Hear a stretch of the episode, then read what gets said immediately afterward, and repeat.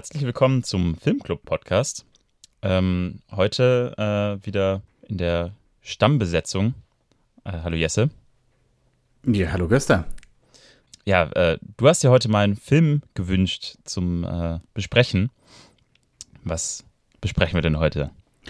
Na, genau genommen besprechen wir drei Filme. Und zwar die Neuauflage von Planet der Affen. Und zwar alle drei. Ähm, das war so ein bisschen, ja, ich habe, wie du gesagt hast, ich habe das so ein bisschen mitgebracht. Ähm, wenn wir so darauf eingehen, wenn wir auch merken, das ist, sind so ein bisschen ähm, Pandemiefilme. Ähm, eine Geschichte, wie es auch hätte laufen können. Danach habe ich mich so ein bisschen besser gefühlt über, wie wir äh, die Corona-Pandemie angegangen sind. Mhm. Ähm, also wir im Sinne von Menschheit. Ähm, und das reiht sich so ein in so ein, es gibt eine ganze Menge, finde ich, so an so Pandemiefilmen, die da auch recht prominent waren.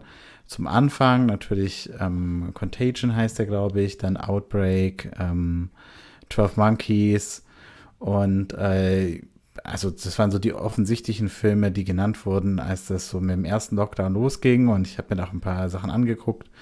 Ähm, aber ich muss sagen, ähm, Planet der Affen fand ich eigentlich am interessantesten, weil es natürlich so ein bisschen äh, Science-Fiction-Elemente da auch reinmischt und es eigentlich nur im Hintergrund so ein bisschen um die Pandemie äh, geht. Ja. Ja, ja du sprichst es auch schon. Dachte, ja? Ja. Du sprichst es auch schon an. Äh, also, du hast es ja im, im, in der Vorbesprechung auch schon so ein bisschen gesagt und angeteasert, dass du da so ein so Pandemie-Thema siehst und auch Parallelen zur jetzigen Zeit. Und ich muss sagen, ja, es kommt vor, aber ich habe das, ich habe für mich ganz andere Elemente in dem Film entdeckt und äh, bin da sehr gespannt, äh, wo wir da Gemeinsamkeiten finden und wo wir vielleicht auch auseinandergehen. Ja, klar. Ja, ich meine, letztlich, ähm, du hast vollkommen recht, das spielen hier verschiedene Themen eine Rolle und das unterscheidet sich auch sehr stark in den verschiedenen Teilen für mich. Ähm, aber ja, es ist ähm, so als Gesamtkunstwerk, dachte ich, ist es ganz äh, interessant, da jetzt eine äh, Covid-Folge mitzumachen. Ja, definitiv. Aber wollen wir vielleicht mal unseren Hörern erzählen, ähm, wie kommt es überhaupt dazu, dass hier eine Pandemie ähm, ausbricht? Genau, also im Grunde ist es quasi ein Wissenschaftler, der für sich also der in einem Unternehmen arbeitet, was auch irgendwie äh, verschiedene Medikamente entwickelt und in dem Bereich äh, wohl sehr tätig ist. Ähm, ein Pharmaunternehmen. Genau, ein Pharmaunternehmen. Wobei Pharmaunternehmen doch eigentlich die eher Vertrag. Ja, gut, das ist auch Vertrieb. Scheint irgendwie beides in einem zu sein. Ja. Ich hab, man, man lernt doch jetzt in so einer Pandemie auch viel über so Systeme. Äh, hätte man davor nicht gedacht. Ähm, ich muss mich gerade daran erinnern, gestern mh, hm, war ich ähm, hier bei einer örtlichen Eisdiele, sehr gut. Aber äh, da hat nämlich eine Frau äh, oder uns eine Frau angehalten, die dann äh, ge uns gewarnt hat, doch äh, uns nicht impfen zu lassen, mhm. ähm, weil die ganzen Impfstoffe, die kommen ja alle von den gleichen amerikanischen Pharmaunternehmen am Ende und die hätten ja ganz viel schlimme Sachen gemacht mit äh, Tierexperimenten und so und äh, da dachte ich äh, sofort natürlich an Planet der Affen. Schade, hast du, hättest du es nicht äh, fragen können, ob sie irgendwie ihr Wissen mit uns hier es, teilen genau, möchte. Also, also ich glaube, sie schien sehr beschäftigt damit, äh, die Leute aufzuklären, dass man sich nicht impfen lassen sollte. Ja, ich meine, du hast ja hier mit so einem Podcast auch eine Reichweite. Also vielleicht hättest du sie ja da auch mit äh, Wahrscheinlich. ja, wa wahrscheinlich wäre sie gerne gekommen. Ähm, ja, bis das nächste Mal. Das, wenn, wenn, sie das hört, dann kann sie ja schreiben. Genau, dann kann sie ja ihre Meinung äh, uns auf Instagram teilen. Wir haben nämlich Instagram, dürft ihr gerne Filmclub. Äh, ja, Filmclub-Podcast und natürlich per E-Mail an info at filmclub-podcast.de. Immer, immer Werbung machen, das ist ganz wichtig, sehr gut. Ähm, ja, Planet der Affen, genau. Also, ähm, sollen wir da einfach, genau, am Anfang, dieser Virus, äh, also genau, der Virus entsteht im Grunde erstmal als Lösung eines Problems, was für mich gar nicht so einfach zu verstehen war am Anfang, dass man quasi versucht, eine Krankheit zu lösen mit einem Virus. Äh, und zwar gibt es eben diesen Will und der ist äh, ja, Arzt und der möchte Alzheimer äh, quasi mit diesem äh, Medikament äh, ALZ 112 bekämpfen. Und es beginnt damit, dass er quasi äh, Tests macht an Tieren. Also, das sind wir bei den Tierversuchen. Und in dem Fall eben Affen. Und man sieht, äh, dass es eben äh, anschlägt und die Affen scheinbar äh, plötzlich ja deutlich effizienter sind im, im Kopf. Und das reicht ihm dann auch schon als äh, zum Anlass zu nehmen, den Investoren davon zu erzählen. Und da geht es quasi dann los. Na, genau genommen testet er für zwei verschiedene. Also er testet einmal äh, ALZ 112 mhm. Und ähm, das testet dann einfach bei seinem Vater und es funktioniert ja auch zunächst. Im Prinzip als Reaktion auf die Dosis sozusagen ähm, fängt sozusagen an, der, der erholt sich die Demenz. Ich weiß nicht ganz genau, wie das äh, funktionieren soll, so zeitweise, aber sozusagen nachdem das sein Immunsystem ähm, erfolgreich als Z112 bekämpft hat, mhm. ähm, sozusagen kommt die Demenz wieder zurück. Ich finde es ja. da auch ganz interessant, dass bei dem Vater die Demenz sich immer so ein bisschen quasi darstellt, indem er dann eben schlecht oder gut Klavier spielt was ja eigentlich so ein, also wenn ich an Demenz denke, dann ist so ein, wenn jemand ein Lied spielt, was er irgendwie mal schon mal gelernt hat, häufig was, was man quasi noch am ehesten kann, so. Also ja. es scheint schon weit bei ihm zu sein, dass es dann auch nicht mehr geht. Ich habe da mal ein ganz, äh, ich habe mal ein Sozialpraktikum einem Blindenheim gemacht und da gab es eine Patientin, die war Musikerin und die konnte sich vielleicht an gar nichts mehr erinnern, aber sie konnte sich immer noch ans Klavier setzen und virtuos Klavier spielen. Also mhm. hast du vollkommen recht. Das war sehr beeindruckend natürlich irgendwie, ne? Ja. ja.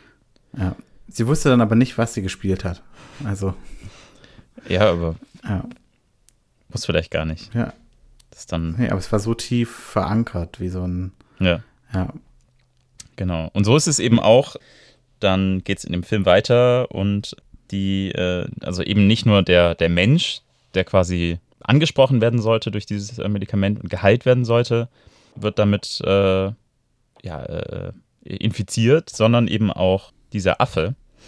Ähm, und zwar gar nicht direkt, sondern erstmal nur indirekt. Der ist nämlich quasi äh, das Kind äh, der ursprünglichen, des ursprünglichen Testaffes, Affens. Affen, Affens. Ja. ähm, ähm, genau, Bright Eye. Und das Kind, äh, Cäsar wird es dann später genannt, hat quasi diese Dosis über die Gene geerbt. Aber ähm, die hat, also wenn ich das richtig verstehe, dann hat er aber ALZ 112 geerbt. Mhm, genau. Und äh, 113 sozusagen, was dann das Virus auslöst, ähm, das wird an Koba getestet. Und äh, mhm der, also 113, äh, also diese ganzen Wissenschaftler-Szenen finde ich eigentlich sind sehr äh, komisch. Ich meine, da sieht man auch sozusagen, wie ähm, Phil, der so ein Homeoffice aufgebaut hat mhm. und da äh, lauter Bildschirme gleichzeitig hat, irgendwelche Grafiken und so. Also der ist für eine Pandemie ja. bestens vorbereitet mit Homeoffice. Ja, klar. also der ja. hat schon mal alles da. Ähm, Aber völlig unrealistische Darstellung vom Wissenschaftlerinnenleben. Ich fand, generell fand ich Wissenschaft irgendwie komisch äh, in dem, äh, im Planet der Affen. Nicht nur, dass jetzt quasi halt irgendwie die, äh, ja, da so gearbeitet haben, sondern dass sie auch nur einen Test gemacht haben im Grunde und dann ging es sofort quasi an die Presse, äh, dass es jetzt mhm. angeblich funktioniert. Also äh, das war jetzt nicht sehr wissenschaftlich. Und auch, dass äh, Jacobs da äh, und Will nicht wussten, dass Bright Eye schwanger ist. Also wenn du wissenschaftliche Tests machst und quasi die Intelligenz äh, vorher nachher vergleichst, also da kriegst du doch mit, dass so ein Affe schwanger ist. Ja, das ist natürlich ein guter Punkt, ja. Ähm, ja, da kann ich nicht viel dazu sagen. Äh, also das hat Wissenschaft hab, in dem Film so ein bisschen, ja, schlecht ja, dargestellt. Aber ich glaube, aber ich glaube, diese Präsentation, wo dann die Mutter durchbricht und so, also jede von uns hat wahrscheinlich schon mal eine Präsentation gehalten, die schiefgegangen ist. und äh, genau das ist das Meme für mich dazu. Äh, man, man, man glaubt, man, man fängt gut an und dann gibt es einfach den einen Moment, da springt so ein Affe durchs Fenster und dann geht alles einfach bergab. Ja, und wird dann auch noch erschossen. Das macht ja irgendwie, bringt die Stimmung irgendwie auch in den Keller. Ja, Aber im Prinzip, also das Virus breitet sich dann aus, also der, die testen dann 113, was ich auch irgendwie ein bisschen komisch finde, also diese Entscheidung von Will kann ich auch nicht ganz nachvollziehen, weil Will sagt dann ja im Prinzip, also einmal hat er einfach so hinterrücks an seinem Vater getestet. Mhm. Ähm, ist auch sehr dann, unwissenschaftlich. Er, ja klar, sehr unverantwortlich. Als er aber dann sieht, dass ähm, sein Boss, äh, Charles, glaube ich, ähm, der 113 einfach weiter testet. Charles ist der ist Vater. Aber, Charles ist der Vater, ähm, Jacobs ist der Boss. Jacobs, ja, ja, danke. Äh, aber als er das dann sieht, dass er dann weiter testet, ist er total entrüstet. Ja. Und äh, äh, da dachte ich mir, das passt jetzt irgendwie nicht ganz zusammen. Also deine, deine Erwartung gegenüber deinem Chef und dein eigenes Handeln da ist ein gewisser Widerspruch. ja. Äh, jedenfalls äh, kündigt er dann und dann gibt es eben diese Szene, wo es dann diesen ähm, Wächter gibt. Robert heißt er, glaube ich. Und der möchte eben dann das ähm, an Koba testen und Koba te schl schlug ihm das ab äh, aus und dann infiziert er sich. Mhm. Und das war man als, sieht auch als dann diese Maske da abgeht bei ihm.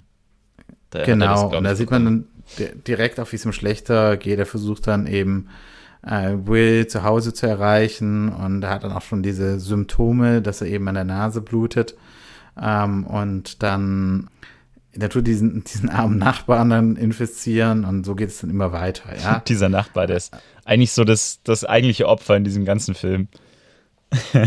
ja, und der eigentliche Bösewicht, weil der Nachbar hat ja, also einmal, äh, was ich auch schon total komisch finde, ist, ich meine, also als Franklin dann tot ist, dann kommt doch so schwarzes Blut aus seinem Körper. Also irgendwie, es muss ein ganz fürchterlicher Virus sein. Mhm. Und aber dieser Nachbar, der ist ja dann, der merkt dann ja ganz am Ende am Flughafen, dass ihm die Nase blutet. Mhm. Aber er steigt natürlich trotzdem fröhlich ins Flugzeug.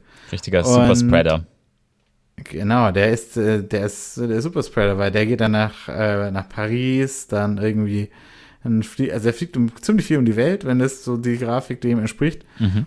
Ähm, also, ähm, ja, der hat einen großen Einfluss darauf, wie sich die Pandemie dann ausbreitet. Ja, ja, das stimmt. Aber auch, also, äh, ist irgendwie, ich musste auch ein bisschen an irgendwie so äh, Donald Duck und seinen Nachbarn denken, weil das so eine Hassbeziehung ist zwischen den beiden.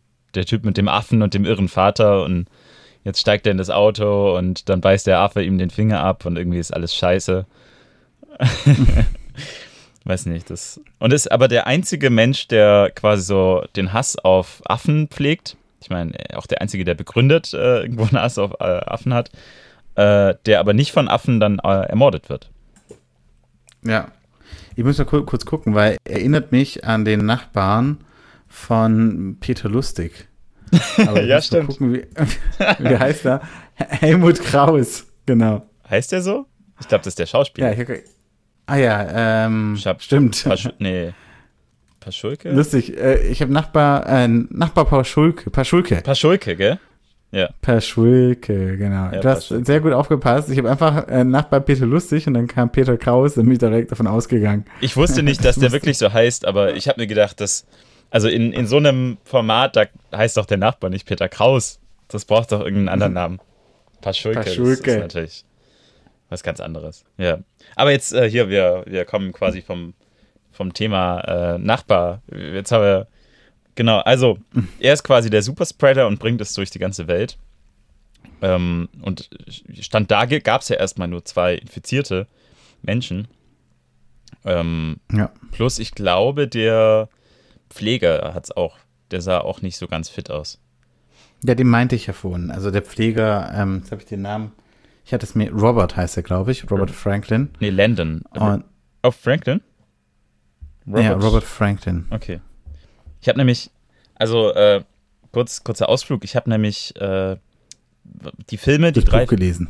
Nein, ich habe nicht das Buch gelesen, keine Sorge.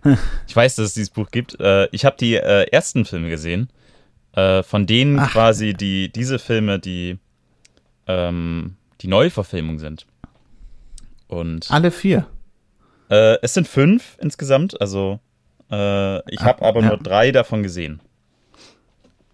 Ja, aber trotzdem eine reife Leistung. Und ich habe die Neuverfilmung gesehen, die quasi 2001 erschienen ist. Die soll ja sehr schlecht sein. Willst du, willst du mal von der berichten? ja, also die, die trifft irgendwie so den Spirit nicht so wirklich. Ähm, ich vielleicht erzähle ich erstmal so ganz kurz, äh, was, was quasi Planet der Affen ursprünglich macht mit der Geschichte. Genau. Ja. Und zwar, da geht es im Grunde erstmal primär gar nicht um, um ein Virus, sondern da geht es quasi drum, und das, das hat mir so. Bitte? Was? Atomkraft oder genau, so. Atomkrieg. Ist, genau, da ist es quasi mehr so noch, noch mehr der Mensch äh, als, äh, als Lebewesen, was quasi das Problem darstellt. Und im Grunde reist, reist da quasi so eine Truppe äh, Astronauten fröhlich durch die, durch die Luft und die Zeit. Und äh, irgendwo landet dann dieses Raumschiff quasi auf einem Planeten, was äh, sehr der Erde sehr ähnlich ist von den Eigenschaften, also irgendwie atmen und so funktioniert alles super. Und ähm, dann finden die quasi Menschen und es ist alles irgendwie so sehr viel Wüste und so und die finden Menschen, die aber nicht sprechen können, äh, die quasi sehr unterentwickelt sind. Und mhm. die werden dann gejagt von Affen, die sehr überentwickelt sind. Und im Grunde geht es dann im Grunde so drum, dass die Affen quasi Tierversuche, also Menschenversuche machen äh, an Menschen.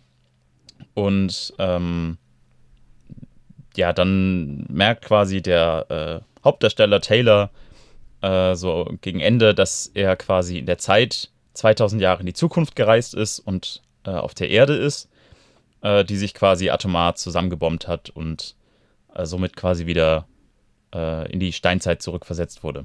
Und ja. genau. Und der zweite Teil ist dann quasi, da gibt es dann Brand, der reist ihm quasi nach, auch nicht alleine, aber er ist der einzige Überlebende mal wieder und macht im Grunde genau das gleiche nochmal durch, nur ein bisschen anders. Ähm, genau, und da gibt es eben zwei Affen. Äh, das sind eben so die, die Neurowissenschaftler in dem Bereich. Das sind äh, Dr. Zira und Cornelius und die helfen Ach, den beiden so. Cornelius. Genau, und da ist nämlich auch, äh, der kommt ja auch nochmal vor. Da, deswegen, so bin ich jetzt gerade drauf gekommen, die beiden Piloten, die quasi mit dem Taylor in dem Raumschiff waren, die hießen äh, Franklin und Landon. Und so heißen nämlich die ja. Pfleger in diesem äh, Affenzirkus da. Ja, ich glaube, es gibt unheimlich viele Easter Eggs. Das ist mir, ja, ja. Ja, das muss sehr, sehr markant sein. Aber es ist auch so, sehr interessant, gell, dass im Originalen, also ich finde, es gibt schon große Parallelen eigentlich. Und zwar einmal sozusagen dieses Element von Sprache ist natürlich so diese Frage von Humanismus, was, was, was macht Menschlichkeit aus? Und das ist mhm. ganz stark definiert, ist es eben über die Sprache und äh, dass die Affen menschlicher werden, indem sie sprechen können mhm. und die Menschen äh, ihre Menschlichkeit verlieren, indem sie das Sprechen verlernen. Ja. Ähm, so ist es ja dann auch im, im, dritten Film für den Colonel, da, daran entscheidet sich das ja auch und deswegen lässt er die, die dann an der ähm, Krankheit erkrankt sind und die menschliche Sprache verlernen, dann töten. Und nimmt ähm, sich letztendlich Frage, selbst das Leben. Ja, natürlich, aber die Frage, die sie für mich so ein bisschen gestellt hat, ja, hat er mit seiner Annahme überhaupt recht? Weil ich meine, sie ziehen ja dann dieses Mädchen auf mhm. äh, und dieses Mädchen erlernt ja dann relativ schnell eine Sprache, nur nicht eben die menschliche Sprache, sondern mhm. die Sprache der Affen. Ja, stimmt. Das, also, ähm, dieser Twist, dass quasi, ähm, dass man als Zuschauer, der meistens natürlich ein Mensch ist, äh, erstmal vor die Tatsache gestellt wird, dass quasi äh, nicht selbst man die Spezies ist, die die Tierversuche macht, sondern man quasi sieht, wie Menschenversuche gemacht werden von, von Tieren. Äh, was ja eigentlich ja. genau das Gleiche ist. Und äh, man dann quasi anfängt, das äh, zu bewerten und sagt, das ist schlecht und das sollen die nicht machen. Ähm, und dann aber immer wieder auftaucht, so, hey, wir machen das auch. Und äh, ich, ich fand quasi diesen Perspektivwechsel, den fand ich in den Originalfilmen sehr gelungen. Das fand ich in den Neuauflagen ja. ähm, wurde das versucht, ähm, aber teilweise war es dann eben so, dass man zum Beispiel, also den, der erste Film hat ja so begonnen, dass man quasi mit diesem Will, also das war so die, der Charakter, dem man gefolgt ist, ähm, und im zweiten Film hat man quasi bei Cäsar äh, angefangen. Und dass man quasi so versucht hat, den, den Charakter äh, so ein bisschen äh, als, als Hauptdarsteller und auch die Person, für die man quasi irgendwie Empathie empfindet, äh, darzustellen. Ist, ist aber meines, meines Empfinden nach nicht so gut gelungen wie bei diesem, bei dieser krassen Kehrtwende. Ja. Na, ich meine, der große Unterschied ist natürlich hier, ist die Geschichte letztlich aus der Perspektive der Affen ja. äh, erzählt. Und ähm, ich weiß auch beim ersten ist mir besonders stark aufgefallen, als dann im Prinzip der ganze zweite Akt äh, auskommt, komplett ohne Menschen. Mhm. Ähm, dass sich das am Anfang irgendwie, vor allem eben dadurch, dass man diesen ersten Akt halt klassisch aus der Perspektive von diesem Will erfährt, mhm. ähm, dadurch wirkt dieser zweite Akt äh, besonders stark. Mhm. Ähm, und natürlich muss man sagen, also Atomkrieg als solches ist natürlich irgendwie so ein ein größeres, ähm, größeres Problem, an dem man sozusagen die Grenzen von der menschlichen Zivilisation erkennen kann. Mhm. Ähm, was ich aber interessant finde, ist eben an, an diesem Labor, an diesem Pharmaunternehmen, ist natürlich im Prinzip, äh, geht es da um Gier, es geht um Kapitalismus letztlich einfach. Man möchte einfach nicht was haben, was man verkaufen kann. Es geht ihm ja dann auch wirklich nicht nur darum, tatsächlich Alzheimer zu bekämpfen, sondern es geht ihm dazu eher um Gehirndoping eigentlich. Äh, irgendwie zu gucken, wie man die menschliche Intelligenz halt für eine kurze Zeit steigern kann. Mhm. Und äh, das finde ich halt, ist halt eine, viel stärker auf so einer individuellen Ebene und viel weniger halt auf so einer großen politischen. Ja. Und gleichzeitig auch diese, diese Lösung, äh, Alzheimer zu besiegen, ist ja auch ein sehr egoistischer Trieb. Also er will ja quasi damit äh, primär seinen eigenen Vater heilen.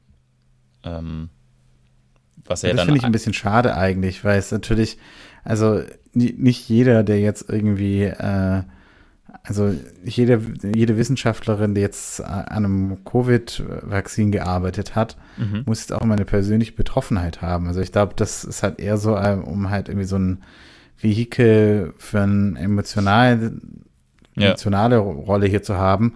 Aber ich finde auch, das funktioniert gar nicht. Also ich finde ehrlich gesagt, die ähm, also der Vater, muss ich sagen, äh, finde ich, find ich unheimlich stark in der, in der schauspielerischen Darstellung. Mhm. Aber irgendwie diese Beziehung zu seinem Sohn, die ist, ähm, die ist nicht besonders glaubwürdig. Und auch dieses, ich habe es sogar vergessen, wie sie heißt. Also er hat ja dieses Love Interest so ein bisschen. Mhm. Ähm, ja. die erkennen, also dieses ist in jeder Phase eigentlich unglaubwürdig, der Beziehung. Also auch, dass sie fünf Jahre lang nicht äh, hinterfragt hat, äh, was jetzt mit diesem Affen ist und dann quasi im Auto plötzlich ihn äh, zur Rede stellt.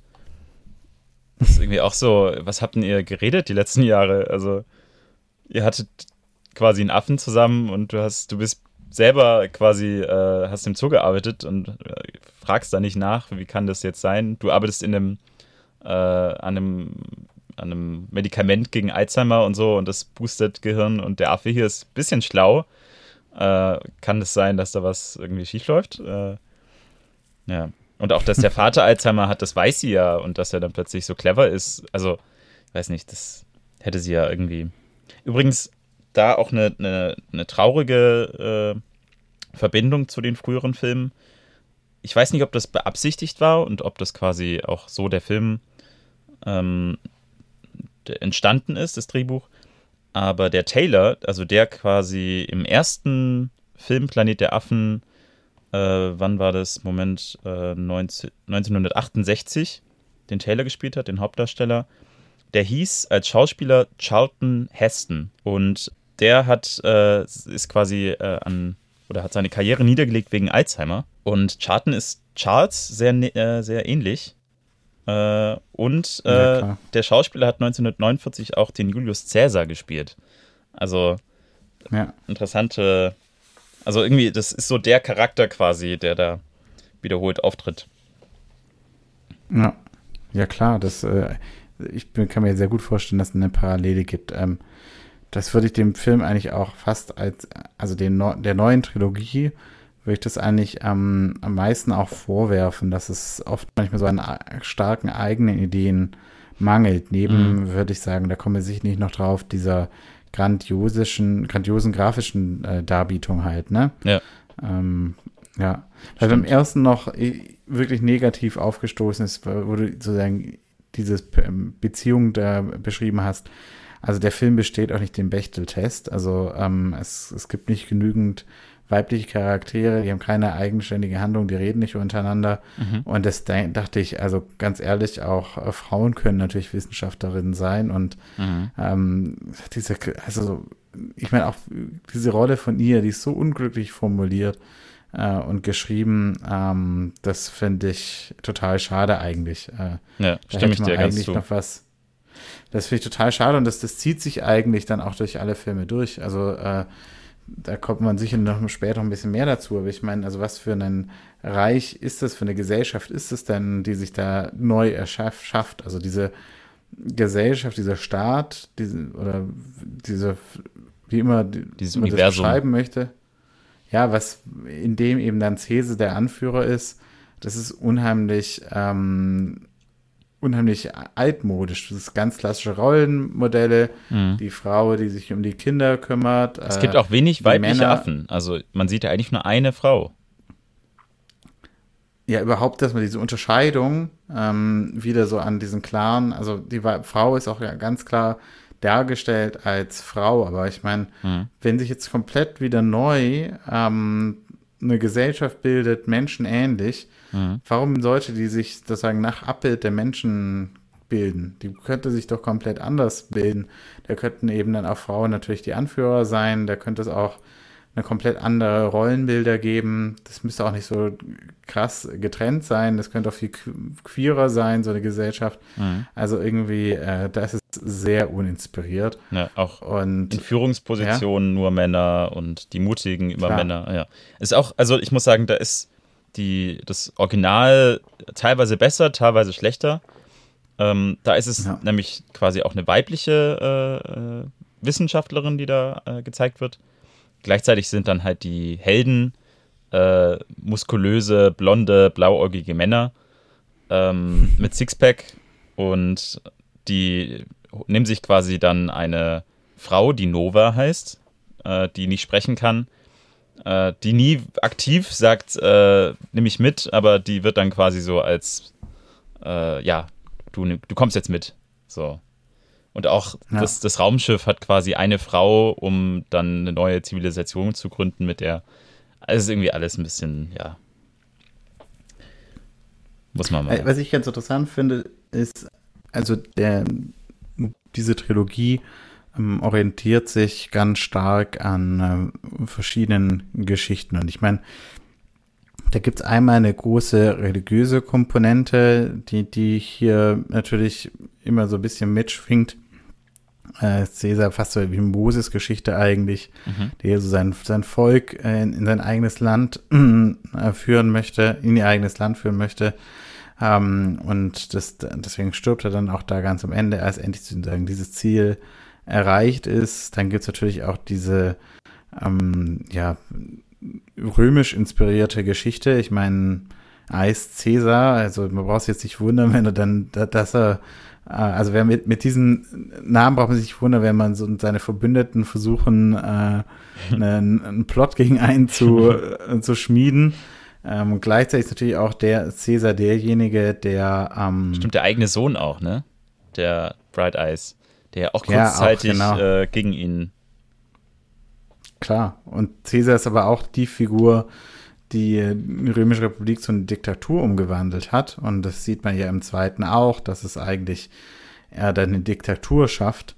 Mhm. Und äh, dann gibt es aber auch, der erste Teil ist wirklich ganz stark so eine äh, Spartacus-Geschichte. Ich weiß nicht, ob du das kennst. Spartacus war so ein römischer Sklave und Gladiator Mhm. Und der hat halt so einen Sklavenaufstand mal äh, organisiert und ist halt nach so einer Rebellion mit anderen äh, Gladiatoren dann aus der Gladiatoren-Schule geflohen. Ja? Ganz ähnlich wie hier, sozusagen, die aus diesem Gefängnis da ausbrechen. Ja. Und ähm, ja, mit seinen, mit diesem, der hat dann so, so eine eigene Armee mit denen gegründet und hat da äh, einige große Erfolge feiern können. Ja. Stimmt. Ja. Habe ich ein Zitat mir aufgeschrieben ähm, äh, der, von Karl Marx, der in Spartacus äh, den wahren Vertreter des römischen Proletariats sieht. Als Symbolfigur gegen Unterdrückung. Hm. Wobei ich, ich finde, das jetzt wäre jetzt keine gute ähm, Parallele zu äh, Planet der Affen. Ja. ich habe auch auf Letterbox habe ich gesehen, dass also ähm, Planet der Affen, äh, der erste Teil, so die Monkey Shawshank, Re Shawshank Redemption, das habe ich zweimal falsch ausgesprochen, aber diese berühmte Prison Break Film, mhm. die kann man auch auf Netflix sehen, ganz wirklich sehr unterhaltsam eigentlich. Ähm, für Affen. Ja. Aber stimmt, das hat äh, Ähnlichkeiten. Das ist auch in der ersten, im ersten Remake von 2001 kommen dann noch mehr Querverweise irgendwie. Also da ist dann äh, so ein Affe, der Perikles heißt und andere äh, ja, Verweise in die äh, Vergangenheit.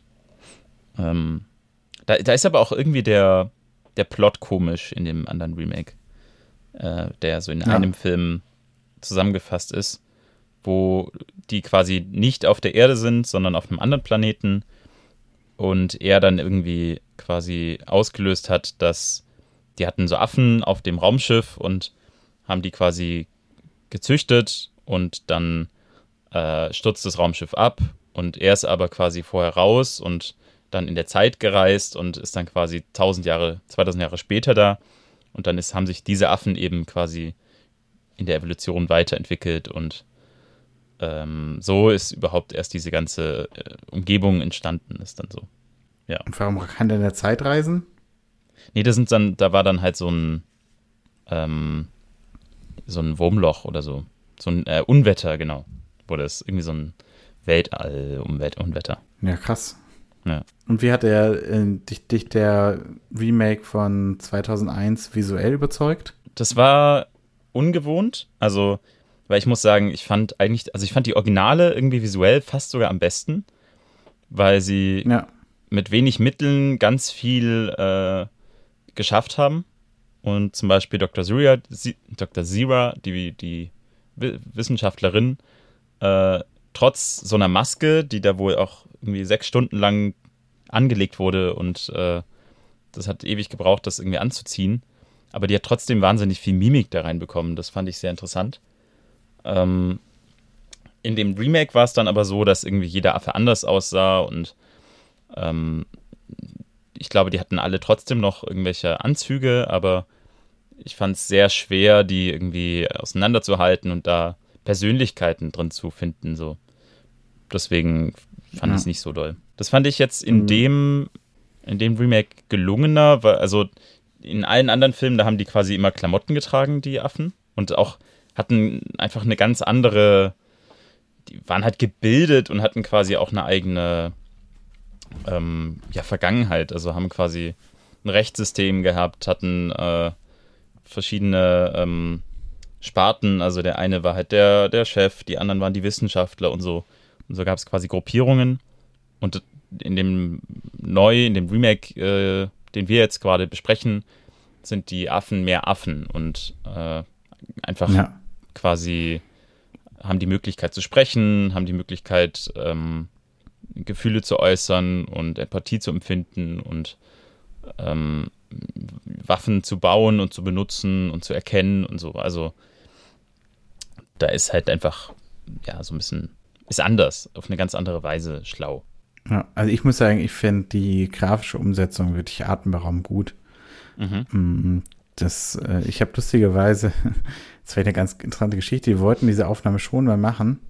Äh, da gab es ein Missverständnis, äh, ob wir jetzt Jurassic Park 1 bis 3 oder Planet der Affen 1 bis 3 besprechen. Und wir waren für andere Filme vorbereitet. Äh, wie dem auch sei, ich habe jetzt letzte Woche mir jetzt mal Jurassic Park 3 angesehen. Mhm. Ich möchte noch nicht zu viel äh, vorgreifen. Ich könnte vorstellen, dass wir es nochmal in einer gesonderten Ausgabe besprechen.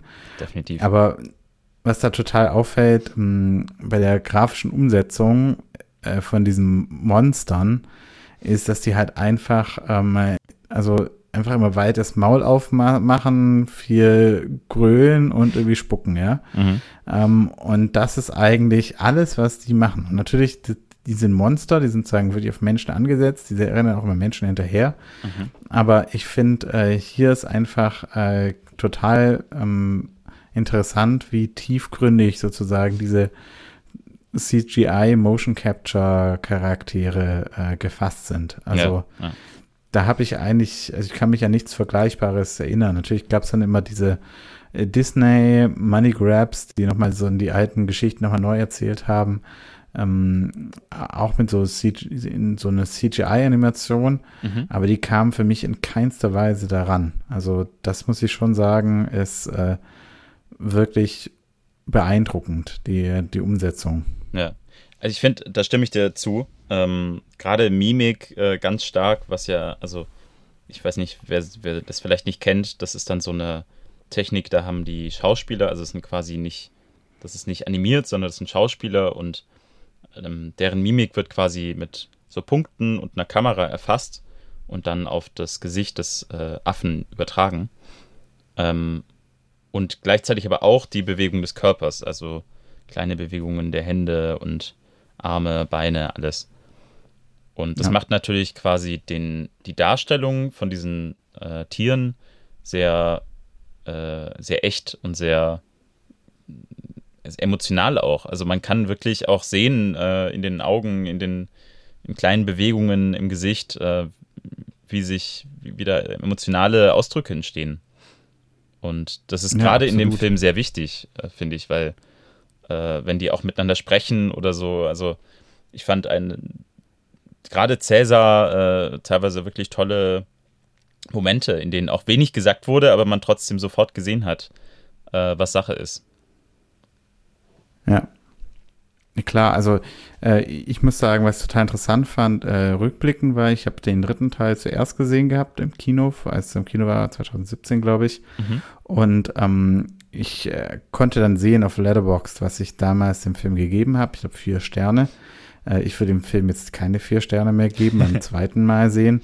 Aber was mich natürlich damals total ähm, mitgenommen hat, war einfach diese unglaubliche Darstellung. Mhm. Also das ist wirklich beeindruckend. Ich habe bis damals hätte ich auch, muss ich sagen, ähm, Andy Serkis hätte ich direkt einen Oscar gegeben. Das ist eine wahnsinnige Leistung, finde ich. Ja. Ähm, vielleicht bin ich da ein bisschen, ich habe da nur rumgeguckt, kann man so machen auf YouTube und dann kann man sich so angucken, wie das so aussieht, äh, wie der halt schauspielen und das halt im Prinzip halt das Fell und das ganze Affending später dazukommt, aber halt in die Mimik halt äh, authentisch ist und sich dann auch in der Affenfigur widerspiegelt. Das ist halt, ähm, das ist unglaublich. Ja, das ist eine Riesenleistung. Also nicht nur die Mimik, sondern auch die, das Laufen. Äh, die hatten ja dann so äh, Krücken im Grunde, mit denen sie quasi so gebückt laufen konnten. Und ja. das muss unfassbar anstrengend sein, weil die Muskeln, die so ein Affe hat, die hat natürlich der Schauspieler nicht unbedingt. Und Andy Serkis, wie du ihn erwähnt hast, äh, ist ja einer der erfahrensten äh, Schauspieler für diese Technik, der ja auch äh, schon den Affen King Kong äh, gespielt hat und eben diese Mimik gemacht hat.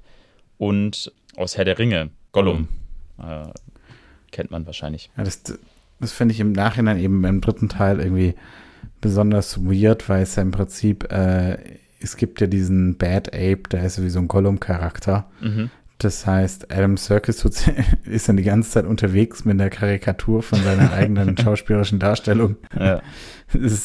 Aber er sieht es strange. ja nicht. Also während dem Spielen siehst du es ja nicht. Deswegen hat er es vielleicht gar nicht so naja, ich, gemerkt ich, er wär, es war ist ihm sicherlich schon aufgefallen, dass sozusagen irgendwann wird der, der Regisseur da Instruktion gegeben haben, ja, wie er sich da jetzt zu verhalten hat und dann mach mal hier Gollum äh, und Adam Circus macht so. aber gerade Caesar und muss halt angucken, wie ein anderer Gollum macht. Ja, wie ein anderer seine Leistung quasi irgendwie imitiert.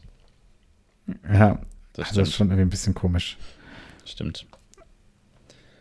Ähm, aber es, ich, es dreht sich aber umgekehrt auch. Ich finde, dass ich habe ähm, in der New York Times, da gibt es so eine Serie Antomony of a Scene und da gibt es diese Szene ähm, vor, im zweiten Film, wie jetzt, da gibt es diesen Architekten, Malcolm, glaube ich, heißt er. Mhm. Ich weiß es, ich weiß, ja, Malcolm wahrscheinlich, ähm, der sozusagen der Gute ist im zweiten Film der dann alleine in dieses Affenreich geht und versucht sozusagen einen Friedensvertrag, äh, Deal zu machen. Ja. Und äh, dann wird er von so einem Affen gestellt und plötzlich sind lauter Affen hinter ihm. Und äh, in der Szene, als sie gedreht wurde, war er tatsächlich halt eigentlich alleine. Und das finde ich halt auch sehr interessant, weil natürlich, äh, also dieser Charakter, der le leider hat er kein besonders gutes Skript bekommen und äh, vielleicht auch nicht den besten Schauspieler dafür, aber äh, das ist eine krasse Leistung, wenn, sozusagen zu spielen, ohne dass du weißt, was eigentlich hier gerade passiert. Du musst mit den Leuten ja trotzdem interagieren, ne? Mhm. Ja. Stimmt. Mhm. Das, äh, das, du siehst es ja nicht. Das ist wirklich so. Und auch ganz viele, äh, ganz viel vom, vom, vom Drumherum siehst du nicht. Ähm, ja. Das macht es, glaube ich, wirklich schwer. Aber das, ja, wie du sagst, steigert wirklich so die Leistung der, der einzelnen Schauspieler. Ich habe ein äh, Interview gelesen mit äh, Joe Lattery, der war der, der hat dann diesen Charakter entwickelt, mhm. äh, hat auch schon mehrere Oscars bekommen, der hat eben auch bei King Kong mitgearbeitet und bei Lord of the Rings und bei Avatar. Und ähm, wenn, wenn der halt diese Figuren entwickelt, ähm, hat er halt gesagt, wie wichtig das halt ist, jetzt nicht eben auf diese lauten Action-Momente zu setzen, sondern eben auf diese ruhigen Momente, die man so einen Charakter auch entwickeln lassen kann. Mhm. Ähm, und sagen, das Publikum sagen, du musst dann sozusagen lernen, was jetzt die Intentionen sind, warum macht er jetzt den nächsten Schritt, wie er es macht. Ja, und das, das Wichtige, um das rüberzubringen, ist eben das Auge. Ähm, weil ganz viel wird über das Auge kommuniziert, ähm, Emotionen und genau das, finde ich, hat in dem Film sehr gut hingekriegt. Ähm, das ist mir sehr negativ aufgefallen bei dieser Neuaufsetzung von König der Löwen neben, dass es einfach eine furchtbare Geschichte ist, aber mhm. äh, die Augen, die sind so tot ähm, bei dem König der Löwen Film gewesen, mhm. dass man halt deswegen zu keinem Zeitpunkt halt so richtig so eine emotionale Bindung aufbauen kann. Und hier haben sie es einfach äh, geschafft, sozusagen die herüberzubringen, was ähm, Sir, äh, äh, Circus mit seinen Augen kommuniziert. Ja, aber das ist äh, wichtig, was du sagst, weil ähm, bei Planet der Affen, also dass, dass der Affe von einem Mensch äh, gespielt wird, wenn auch nicht direkt, ist ja naheliegend, weil einfach anatomisch da auch Ähnlichkeiten sind. Ähm, beim, bei dem äh, König der Löwen äh, ist einfach, sind ganz andere Voraussetzungen. Also ich glaube, eine ne Mimik dann da zu spielen, ich weiß nicht, ob das funktionieren würde. Die auf andere Tiere zu setzen, die vielleicht halt einfach ganz anders aussehen. Hm. Interessant aber nee, auch. Das funktioniert nicht. Genau. Und bei König der Löwen haben sie äh, auch eine neue Technik ausprobiert, die, äh, da haben sie quasi mit äh, Virtual Reality gearbeitet. Und dann quasi, da war es, glaube ich, viel auf Animationen und Welten erschaffen, so ein bisschen. Und dann haben sie quasi mit Virtual Reality die Kameramänner halt einfach in diese Welt reingesetzt und äh, die so filmen lassen, wie sie auch in der echten Welt filmen würden. Das fand ich ja. ganz interessant, ja, aber krass. hilft dem Film dann in dem Moment halt nicht so viel. Also den Charakteren. Nee. Wenn das dann fehlt. Absolut. Ich, ich meine, deswegen ist in diesen Original-Zeichentrickfilmen werden dann diese Gesichter werden immer menschlicher, mhm. eben um so eine Verbindung herzustellen und eine Identifikation. Ja. Stimmt. Ja. Aber das ist eben in diesem Film sehr gut gelungen. Äh, so dieses, ja, dass man einfach so ein bisschen äh, das erkennt. Weil, also manche Affen, es gab ja auch Affen, die hatten jetzt vielleicht weniger menschliche Züge. Äh, ich glaube, äh, Maurice äh, war einer davon, der einfach, äh, ja, wo, wo einfach quasi das nochmal ein bisschen anders aussieht und es hat trotzdem funktioniert. Also äh, echt stark. du hast den, den zweiten ja. Film so ein bisschen erwähnt. Und ich muss sagen, ich fand den zweiten eigentlich so den stärksten, was auch von den Verkaufszahlen so ein bisschen belegt wird. Ähm, weil da einfach diese Geschichte mit den, den Affen und den Menschen nochmal so ähm, intensiv durch, durchspielt wird. Der erste ist ja im Grunde erstmal so eine Vorbereitung darauf. Ja, das also. ist ganz interessant. Also ich muss sagen, wahrscheinlich hast du recht.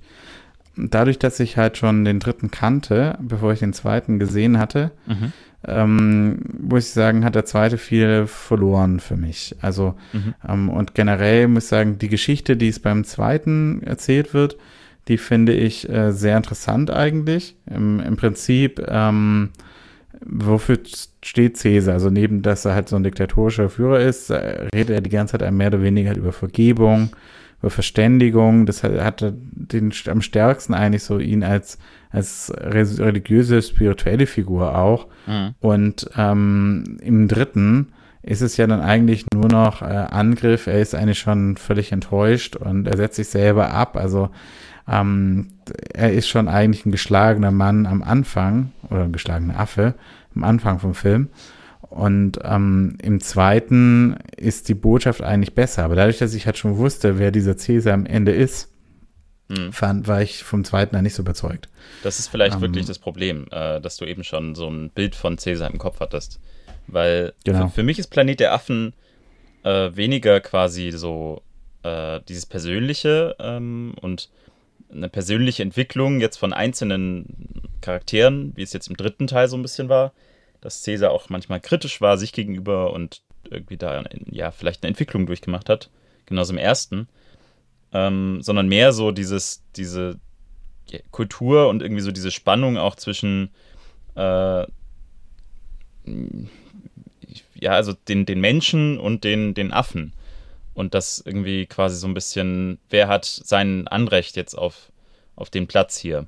Wo es ja dann auch um dieses Wasserwerk geht und irgendwie quasi, okay, ihr dürft hier sein und also da ist viel Spannung so zwischen, zwischen Gruppen.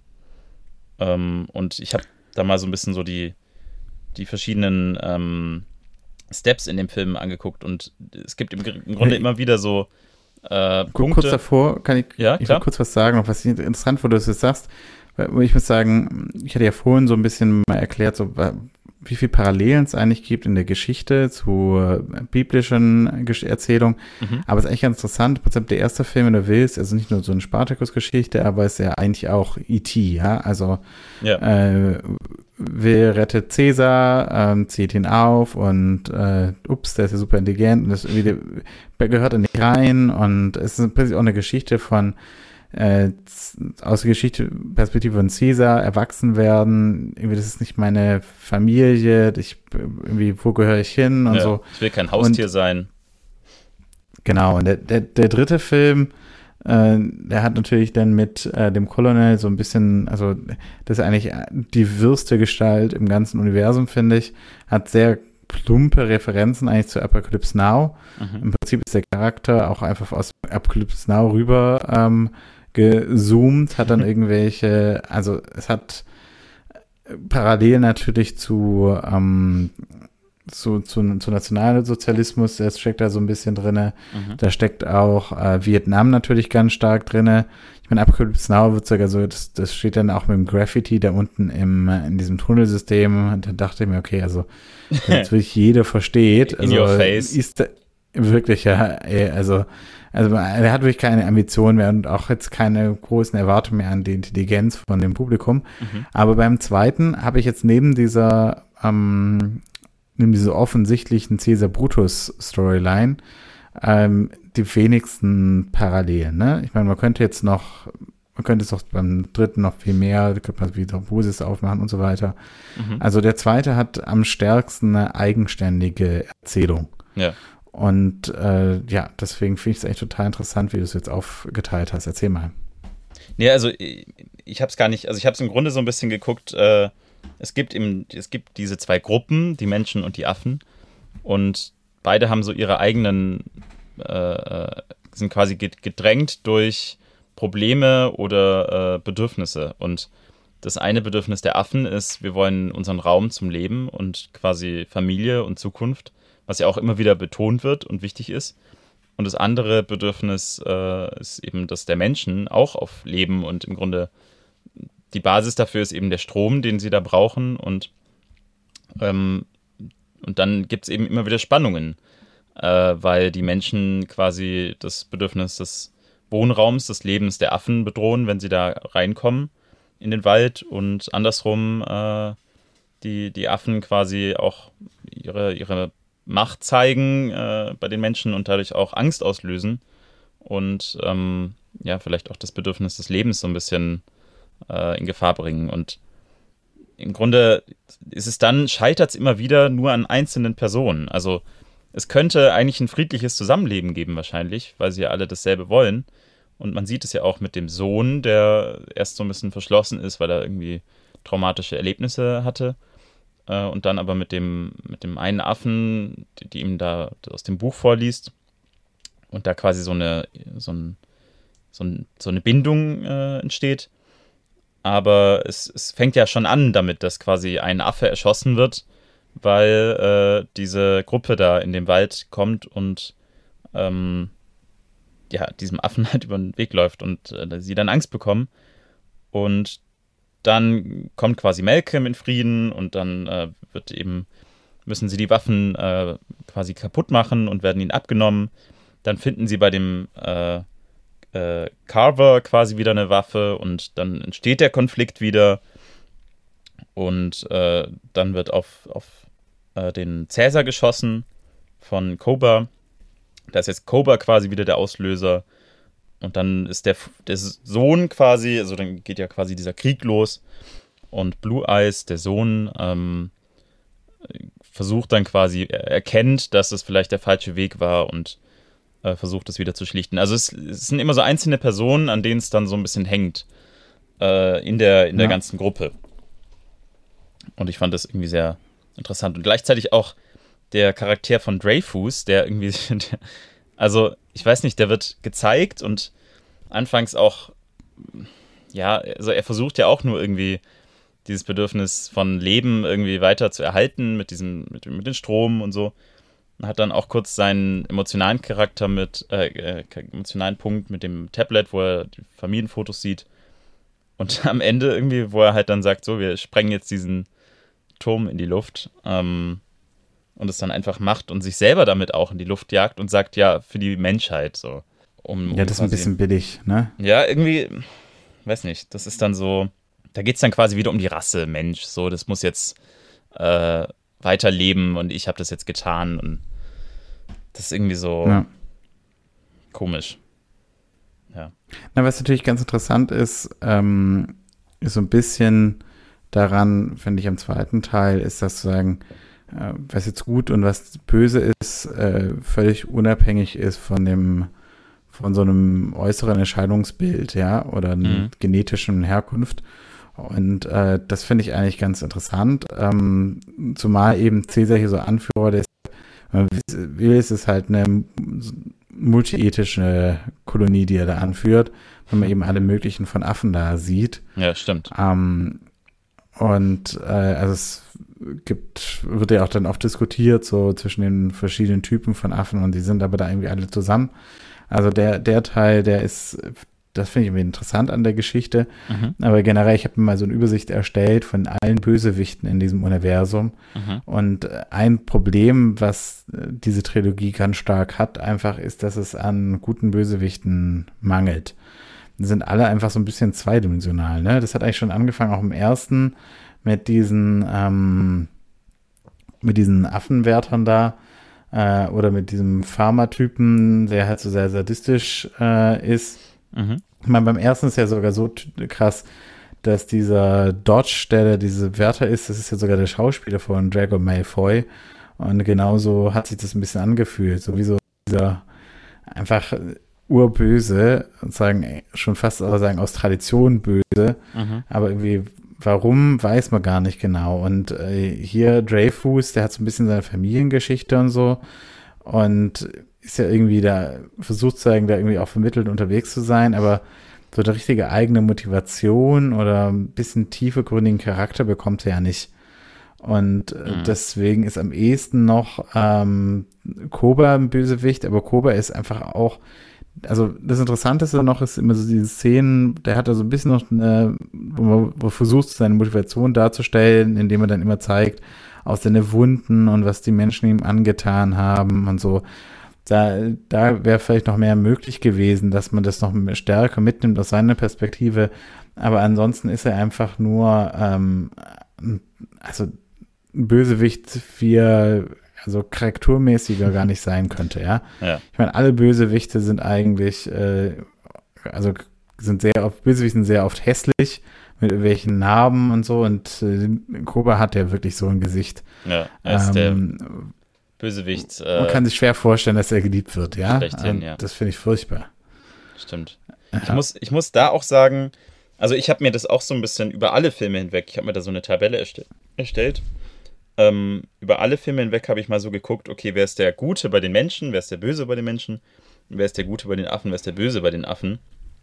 Und da gibt es noch so manchmal so zwischendrin, also eben der Dreyfus, der eigentlich quasi anfangs eine gute Intention hat, aber dann irgendwie so einen dummen Moment hat. Ähm, und da ist es bei den, bei den Neuauflagen eben ganz stark so, dass quasi Böse bei den Menschen sehr stark äh, vorhanden sind. Also, dass eben der, der Carver ähm, böse ist, ähm, dass die, dieser Landon, der Pfleger, dass der ein bisschen, dass er halt irgendwie böse ist, dieser Jacobs, ähm, der eben geldgierig ist und so. Also jeder hat irgendwie so ein bisschen seine Bösewichte und Koba eben auf der anderen Seite.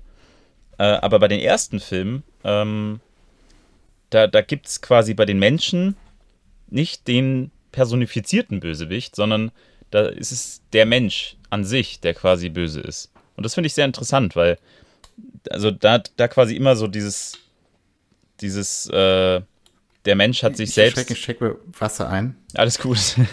der Mensch hat sich selbst quasi mit der Atombombe zerstört und ist äh, quasi der, die, der personifizierte äh, Böse und äh, der, der nicht personifizierte Böse. Und das macht es eben so ein bisschen äh, schwerer, sich das vorzustellen, aber irgendwie auch angenehmer, finde ich.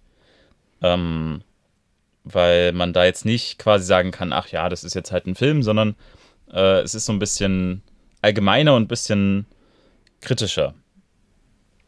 Nach meinem Gefühl. Ich hatte vor, dass wenn dann es kein personifiziertes Böses gibt, dann hat er ist meistens ein System, was problematisch ist. Und mhm. äh, hier ist es relativ einfach. Ähm, eigentlich wäre ja mit den Affen alles super, mhm. ähm, wenn es halt nicht Kuba nicht wäre, ja. Deswegen ja. ist ja völlig okay, dass jetzt ähm, Caesar da mit seinem Prinzip äh, äh, Apes do not kill uh, other apes, das mit denen halt brechen muss, ja. Mhm. Wenn jetzt aber Kuba noch ein bisschen eine interessantere Geschichte hätte, dann wäre das natürlich viel interessanter. Dann könnte man auch sozusagen viel eher diese Entwicklung von Caesar nachvollziehen warum er im dritten Teil ja dann eigentlich ein sehr anderer Anführer ist, ja. Ähm, ja noch autoritärer eigentlich. Ich war ein bisschen enttäuscht, als Cäsar äh, den Koba hat fallen lassen. Ich habe ja. irgendwie damit gerechnet, er, er zieht ihn wieder hoch. Das, ja. war, das hat mir Cäsar so ein bisschen kaputt gemacht im, im weiteren Verlauf. Ja, ich war richtig krass enttäuscht. Ich habe mir dann einen Podcast angehört mit einem von den Autoren. Mhm. Und äh, da haben die dann geredet die ganze Zeit, wie sie halt versucht haben, äh, Koba wieder zurückzubringen im dritten Teil, weil Koba halt so ein krasser Charakter war. Und da dachte ich, Mensch, ihr Vollidioten, warum habt ihr ihn dann umgebracht? Ja, wirklich. Das wäre also, ja. es hätte Cäsar zu einem viel äh, sinnigeren Mensch oder äh, äh Charakter Mensch gemacht, ähm, wenn, wenn er quasi vergeben hätte, was ja auch bei den Affen äh, ein sehr großes Ding ist. Also dieses Vergeben genau. war ja zwischen Koba und Cäsar immer wieder so ein Thema. Ähm, und die, der, die Affen haben ja dann auch so ein extra, so eine Geste dafür mit der Hand, die für viele verschiedene Sachen steht. Also vergib mir oder irgendwie auch lass mich gehen. Das ist dann so, ein, so, ja. so eine Thematik und ja, das äh, ja, fand ich schade. Finde ich total schade. Ich meine, äh, generell muss ich sagen, also ich, ich habe ja vorhin schon ein bisschen angedeutet, ich finde dieser zweite Teil, wo man eben das einzige Mal diesen Affenstaat so richtig in Aktion sieht, ähm, ich meine, der ist eigentlich sehr erschreckend, ne? Weil ich, wie gesagt, da kommt dann einfach so ein totalitärer Staat um die Ecke. Mhm. Das ist sozusagen die Hoffnung, die sich dann ergibt, ja. Und wir sind sozusagen auch noch als, man ist ja verleitet eigentlich sozusagen mit dem Protagonisten es zu halten, aber man hält es ja eigentlich mit einem, ja, super hierarchisch, äh, militärisch, ähm, patriarchischen Staat, also alles, was ich jetzt persönlich ablehnen würde, ähm, sieht man hier zu sagen, es gibt ja diesen, den guten Führer, wenn man will, ja, aber es ist trotzdem halt immer noch ein Führerstaat, ja. ja. Und das finde ich, ähm, ja, ist eigentlich echt nicht tragbar, ja. Also, ähm, ja, und ich meine, im Prinzip, also er versucht dann noch irgendwie so ne, zu gucken, das ist ja das Überthema von dem zweiten Film, was noch sehr interessant macht, mhm. wie eben Menschen und äh, Affen irgendwie koexistieren könnten. Mhm. Und äh, da finde ich es total interessant, dass sich halt der Film dafür entscheidet, dass es halt überhaupt gar keine Möglichkeit dafür gibt, finde ich aber auch wieder grausam. Ähm, ja. Weil natürlich umgekehrt, das heißt, äh, diese Rangordnung Mensch über Natur, die, die ist die, die ist alternativlos eigentlich, ne? Ich mhm. meine, warum sollte es nicht möglich sein, dass auch, äh, dass man auch mit anderen Lebewesen irgendwie in Frieden leben kann, ja? Die müssen nicht so intelligent sein wie hier, aber äh, das muss doch trotzdem möglich sein. Ähm, ja, das stimmt. Ich will, ja. ich will nicht die ganze Zeit auf die Originalfilme verweisen, aber da muss ich auch sagen. Ach, gerne. da muss ich auch sagen, auch der Teil ist irgendwie angenehmer gelöst. Also, dass eben der Mensch ähm, quasi ausgestorben ist und dann quasi der Mensch nochmal neu äh, entsteht und äh, niederentwickelt ist und dann der Affe sich quasi äh, über den Mensch hinwegsetzt ähm, und es quasi eine alternative, äh, ein alternatives Szenario gibt, was wie so eine Welt auch sein kann. Also, dass eben nicht der Mensch im Mittelpunkt steht. Gut, letztendlich ist es dann doch der Hauptcharakter ein Mensch, aber ähm, und da sind auch die Affen nicht quasi nur Kämpfer, sondern das ist dann so geregelt, die, äh, also die haben dann so ein, so ein Kastenwesen und die Orang-Utans sind dann die äh, Aristokraten und Politiker. Ähm, die Schimpansen äh, machen quasi Wissenschaft und äh, sind die Intellektuellen und Gorillas so die, äh, ja, die Arbeiter und irgendwie die fürs Brutale. Ähm, ist zwar auch dann sehr getrennt, also da ist es halt, da sieht man dann quasi, jeder hat was anderes an und so. Ähm, aber es ist irgendwie äh, nicht nur, okay, wir sind Wilde und wir hacken jetzt uns die Köpfe ein, so. Oder wir haben quasi so unseren Diktator, der uns jetzt sagt, wo es hingeht. Weil, also da kommt dann auch, kommen die Menschen quasi auch vor ähm, in so eine Anhörung, wo sie dann sich erklären müssen und so.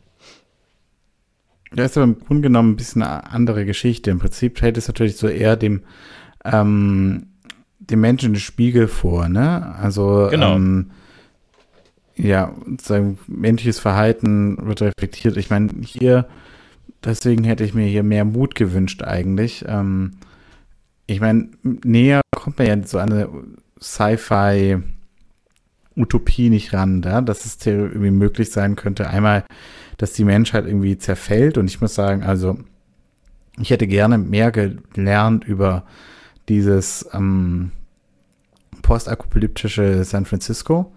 Ähm, mhm. natürlich jetzt auch mit dem Wissen, dass wir gerade hier durch eine Pandemie gegangen sind und deswegen finde ich das eigentlich, fand ich total spannend sozusagen, wie entwickelt sich eine Gesellschaft, wenn so eine krasse Pandemie ausbricht. Ähm, und das, man erkennt ja so ein bisschen immer die Versuche, dann äh, andere zu erreichen. Ähm, da kann ich vielleicht auch also ein bisschen erzählen. Also ich meine, wir haben während der Pandemie das Brettspiel Pandemie Legacy so ein bisschen erkannt, äh, kennengelernt und das würde ich auch wirklich jedem Zuhörer hier sehr empfehlen. Das ist ein tolles Spiel. Ja. Ähm, und äh, da hat man aber auch zum Beispiel, da gibt es die Möglichkeit, dass Städte komplett zerstört werden oder so und so habe ich mir das halt vorgestellt, ja, da bist du in so einer zerstörten Stadt, keiner kommt mehr, um dir zu helfen, weil du hast halt hier irgendwie so eine krasse Mutation am Laufen und versuchst halt irgendwie noch dringend in die Außenwelt Kontakte aufzunehmen, um dich halt irgendwie zu retten. Und das ist halt total interessant, ja, mhm. äh, sich darüber Gedanken zu machen. Aber äh, diese, diesen Teil und da hätte ich mir sehr viel von Dreyfus erhofft, aber diese Teil eigentlich nicht weiter untersucht, ja. Ähm, ja. Ist auch, das ist eigentlich sehr schade. Wenn man, wenn man sich das mal vor Augen führt, also äh, irgendwie wird die Pandemie da auch komisch gehandhabt. Also äh, plötzlich quasi, okay, wir haben eine Pandemie und alle drängen sich in diese kleine Stadt und dieses winzige, also du hast Gefühl, auf jeden Meter hast du zehn Menschen. Äh, also so wird man es hier nicht lösen. ja, deswegen, also deswegen fand ich äh, Pandemiefilme jetzt so interessant, weil mhm. ich meine, ähm, die meisten Pandemiefilme, die es jetzt in den letzten ja, 100 Jahren gegeben hat, äh, die sind ja entstanden, ohne die Erfahrung selber gemacht zu haben, ja, sondern das ist nur sozusagen an der Vorstellung entstanden. Mhm. Ähm, und ich meine, da kann ich schon vorgreifen zum dritten Film. Ich glaube halt ein großes Problem eigentlich, also warum wir uns jetzt nicht vor einem Planet der Affen fürchten müssen, ist, dass diese Mutation, ähm, die breitet sich ja viel zu schnell aus eigentlich. Ne? Mhm. Ich meine, die Leute äh, sterben, ich habe es mir aufgeschrieben, Also irgendwie na, nach den ersten Tagen sind wir schon acht Leute tot und wie nach einer Woche 200.000 oder so. Mhm. Äh, also das, die, die, die Krankheit bringt zu schnell Leute um, als dass sie sich eigentlich erfolgreich ausbreiten kann. Weil der Vorteil von einer Krankheit wie Covid-19 ist ja gewesen, dass man erst später Symptome entwickelt, dass es auch für viele Leute eben nicht tödlich ist oder auch äh, keinen schweren Verlauf geben kann, sondern eben nur in manchen Fällen. Ja. Und deswegen die sich so weit ausbreiten kann, ohne dass man das jetzt direkt merkt. Auch die äh, ja, wir sind jetzt ja alle so ein bisschen Virologen geworden dadurch. ja, also da ist ALZ äh, 113 wirklich richtig dumm. Ja, auch schlecht gelöst. Die hatten keinen Drosten. Also das, das nee. war ja, das war Keine nicht Podcasts. besonders clever. Ja. Ja. Stimmt. Auch dass also dem bei der das erste Mal, dass Mutation äh, kommt und ihnen fällt nichts Besseres ein, als die Leute alle umzubringen. Mhm. Da dachte ich, also pff, ja, wie hast mal mit Isolation oder so davor? Ähm, Wobei das auch wieder eine interessante, äh, äh, es gab jetzt auch dieses äh, eine Virus, äh, was bei den, oder nee, das war auch Corona, glaube ich, was bei diesen Märzen äh, so, so rumging. Und da war auch die Lösung, okay, wir bringen die alle um. Äh, deswegen ist es natürlich auch irgendwie eine interessante Sache, das dann in dem Film zu sehen und irgendwie so, krass, okay, ihr bringt die alle um. Äh, aber wir machen das irgendwo auch. Also nicht mit Menschen. Das stimmt. Aber da, da setzt sich der Mensch ja dann auch wieder über, über Tiere hinweg und über quasi die Krone auf zum, äh, zur Krone der Schöpfung so. Ich glaube halt die äh, Sorge bei den Nerzen war halt, äh, ich, ich tue jetzt hier frei assoziieren, mhm. dass sich dann vielleicht eine neue Mutation entwickeln könnte, die vielleicht ähm, in Kombination mit anderen Krankheiten vielleicht neue Gefährden für den Menschen hervorruft. Ja, vielleicht äh, hat der Kolonel das ja gewusst und hat es auch so gesehen. Nieder mit ja, der was ich bei den Kolonel gar nicht verstehe, kannst du mir das erklären? Das können, ähm, warum greift er denn eigentlich ähm, die Affenkolonie an? ja, ist eigentlich nicht direkt in seinem Auf, äh, Aufgabengebiet so. Mit nee, und der, der ist ja im Prinzip ja in der Angst dann, also der widmet sich ja sozusagen für den Endkrieg mit den anderen Menschen. Mhm. Ja, weil die kommen für ihn. Ja, und deswegen baut er eine Mauer, was jetzt irgendwie auch, also mehr Trump-Analogie war jetzt auch nicht drin. Mhm. Und, und, und äh, äh, sie selber sollen sie aufbauen. Ja, aber im Prinzip, also er macht ja den riesen Aufwand, ähm, um die ganzen Affen gefangen zu nehmen und so weiter, damit die Affen das dann für ihn bauen. Mhm. Was ich auch nicht verstanden habe, ehrlich gesagt, also, äh, wenn Affen eins können, dann ist doch klettern. Warum können die nicht über diese Zäune klettern? ja, stimmt. Da ist eine Mauer auch nicht so praktisch. Das stimmt. Nee. das, also, ich dachte, also, das ist der eine Superhero-Skill, den die haben. Mhm. Dann sperrt man die in so ein Gehege ein und dann ist so, oh je, ja, was machen wir jetzt, um hier rauszukommen? Mhm. Aber ja. das auch, äh, als das genau dieses Ding hat der äh, eine Typ, das, der hat glaube ich keinen Namen, äh, am Lagerfeuer im zweiten Film festgestellt.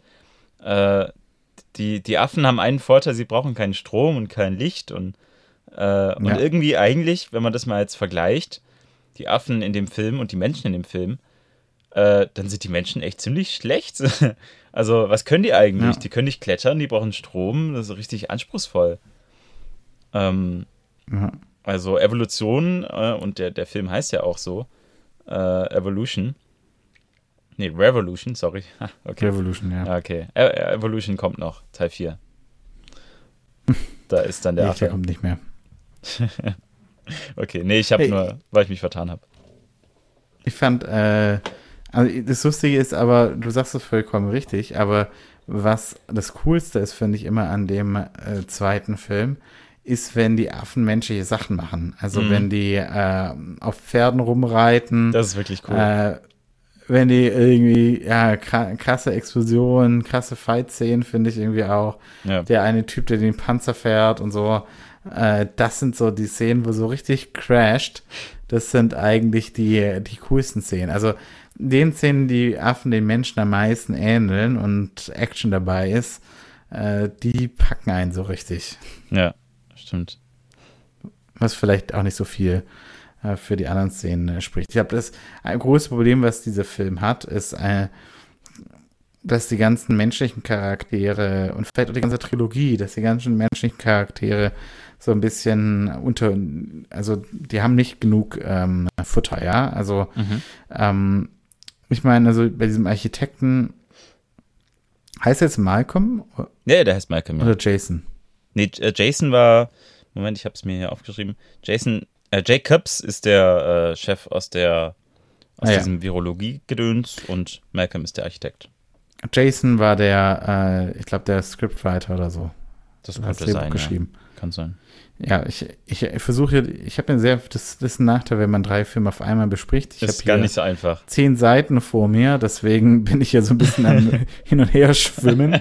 Vor allem, da wir so mehrere Filme gleichzeitig besprechen. Ja. Aber ähm, ich habe, äh, genau, also ich, das ist ein großer Nachteil, finde ich, so ein bisschen, ist, dass eh, ähm, die, die Charaktere nicht so viel haben. Also man muss sagen, äh, da, okay, bei Malcolm geht es dann noch die Beziehung, die er da führt, zu seiner neuen Geliebten. Er hat ja seine Frau verloren in, zu dieser Krankheit. Mhm. Das ist irgendwie nicht besonders glaubhaft. Äh, der, die Geschichte von dem Sohn, irgendwie, ich weiß ja nicht, was jetzt noch besonders gewesen wäre. Ähm, und wir brauchen wirklich schon sehr viel, um das so ein bisschen zum Leben zu erwecken. Ja, auch der Carver, ähm, der Böse ist irgendwie auch so, okay, am Anfang hat er den erschossen und dann hat er halt mal irgendwie noch die Dummheit gemacht, die Waffe da zu haben. Ja. Und ein, einmal im Lagerfeuer auch, hat er irgendwie kurz, sagt er irgendwie was und sagt dann, äh, ja, äh, weiß ich nicht, irgendwie, ich bin jetzt der Blöde oder so. Und sonst, das war's auch so. Das ist der Böse jetzt, okay, krass. Ja, also man kann sich relativ schnell darauf entscheiden und mhm. äh, man kann ihn gemeinsam ablehnen, aber ja, das war es dann auch. Also es ist sehr uninspiriert. Ja, stimmt. Das ist sehr schade eigentlich. Und was ist halt der erste und der zweite Teil, die brauchen sehr lange, um interessante Charaktere zu entwickeln. Und dann tun sie halt immer im nächsten Teil nochmal von vorne anfangen. Das ja. heißt, wenn du jetzt einigermaßen mal einen Charakter hast, der irgendwie klar formiert ist, wo sie wissen, was sie wollen mit, dann ist er auch wieder weg. Mhm. Das ist natürlich Selbst, schade. Und dann also gerade wenn du so eine Trilogie hast, dann musst du ja, dann musst du quasi Charaktere irgendwo speichern und sagen, so die verwende ich jetzt wieder. Genau wie dies ja die, die ja. Drehbuchautoren auch gesagt haben, ja, wie dumm waren wir, dass wir Koba äh, umgebracht haben. Ähm, das, das, die musst du mitnehmen und irgendwie äh, auftauchen lassen. Oder Koba quasi ist doch nicht gestorben und taucht jetzt nochmal stärker auf oder so. Äh, ich meine, selbst aus dem, im ersten Film hat Koba ja, taucht er auf, aber bekommt ja wirklich keine Tiefe, sondern ist halt einfach mutierter Affe so. Also, ja. ja. Der einzige, bei dem es halt funktioniert, ist äh, Cäsar, weil man den halt so ein bisschen als Kind sieht oder halt ja, aufwachsen sieht und seine Beweggründe irgendwo so ein bisschen versteht. Ähm, ja, Wobei ich finde, dass der Cäsar, den man am Anfang sieht und der, dem, der im zweiten Film kommt, das ist ein andere, äh, ist ein, äh, also ein anderer Affe. Der, der ja. agiert ganz anders. Was du sagst, ein anderer Mensch. Das ist ein anderer Mensch, also. ja. Ja. Ähm, genau. Ich meine, also, was ich an diesem Caesar-Charakter sehr interessant finde, ist halt, also, ähm, diese biblische Komponente, ja. In dem ersten Film, der werden Cookies verteilt, das hat ja, also dieses, diese Essensszene sind ja wirklich immer sehr Jesus-like, dann hat er irgendwie auch was ähm, Moses-artiges, äh, hat, äh, ähm, aber er hatte irgendwie auch, also dadurch, dass man die Schmerzen für alle erträgt und sozusagen und das für alle die Last trägt, hat er irgendwie auch was Jesushaftiges. Ähm, mhm. Ja, also äh, und dann hat er natürlich, äh, mit Moses hast du natürlich dann auch immer mit dem, mit dem Sohn, aber auch wie das von deinem, dieses auserwählte Volk und so. Also das hat schon, da gibt so viele Kleinigkeiten, finde ich, bei denen es ähm, Elemente gibt und im dritten Teil, wenn du willst, dann einfach halt Erlösung, jüngstes Gericht so ein bisschen. Mhm. Ähm, und das finde ich eigentlich äh, ganz interessant, das zu sagen, in dieser Konstellation, gerade wenn es sagen um das Ende der Menschheit geht, äh, neu zu erzählen, aber naja, das Material ist dann jetzt nicht besonders weit entwickelt, würde ich sagen. Ähm, das finde ich eigentlich, eigentlich schade. Also ich würde sagen, die, die Absicht ist irgendwie, die, die dahinter stecken könnte, die ist eigentlich ganz edel. Ähm, und was natürlich auch, also einem wirklich mitnimmt, ist die krasse Darstellung, ähm, die grafischen Darstellung, wo man jetzt einfach so alles so sehen kann. Ähm, und es ist wirklich einem, wieso, also man kann ja da drin wirklich so auch erkennen, was für eine krasse Arbeit das gewesen sein muss. Es ist halt einfach schade, dass sozusagen die, die Storyline dahinter dem, mit dem nicht mithalten kann. Ja, ich würde es auch, wie du es auch sagst, würde ich quasi diese drei Filme jetzt zusammenfassen, dass, äh, dass es auch ein Problem unserer Zeit ist, dass, dass es quasi, dass die Möglichkeiten visuellen Darstellens so unfassbar groß sind und man so super feingranular äh, die, die Mimik und Gestik und Gefühle, Empathie darstellen kann. Ähm, dass vielleicht aber dann so ein bisschen die Charakterzüge äh, in der Tiefe fehlen und ähm, so ein bisschen die, die Beweggründe und äh, das dann eben dem ganzen, der ganzen Geschichte so ein bisschen Probleme bereitet.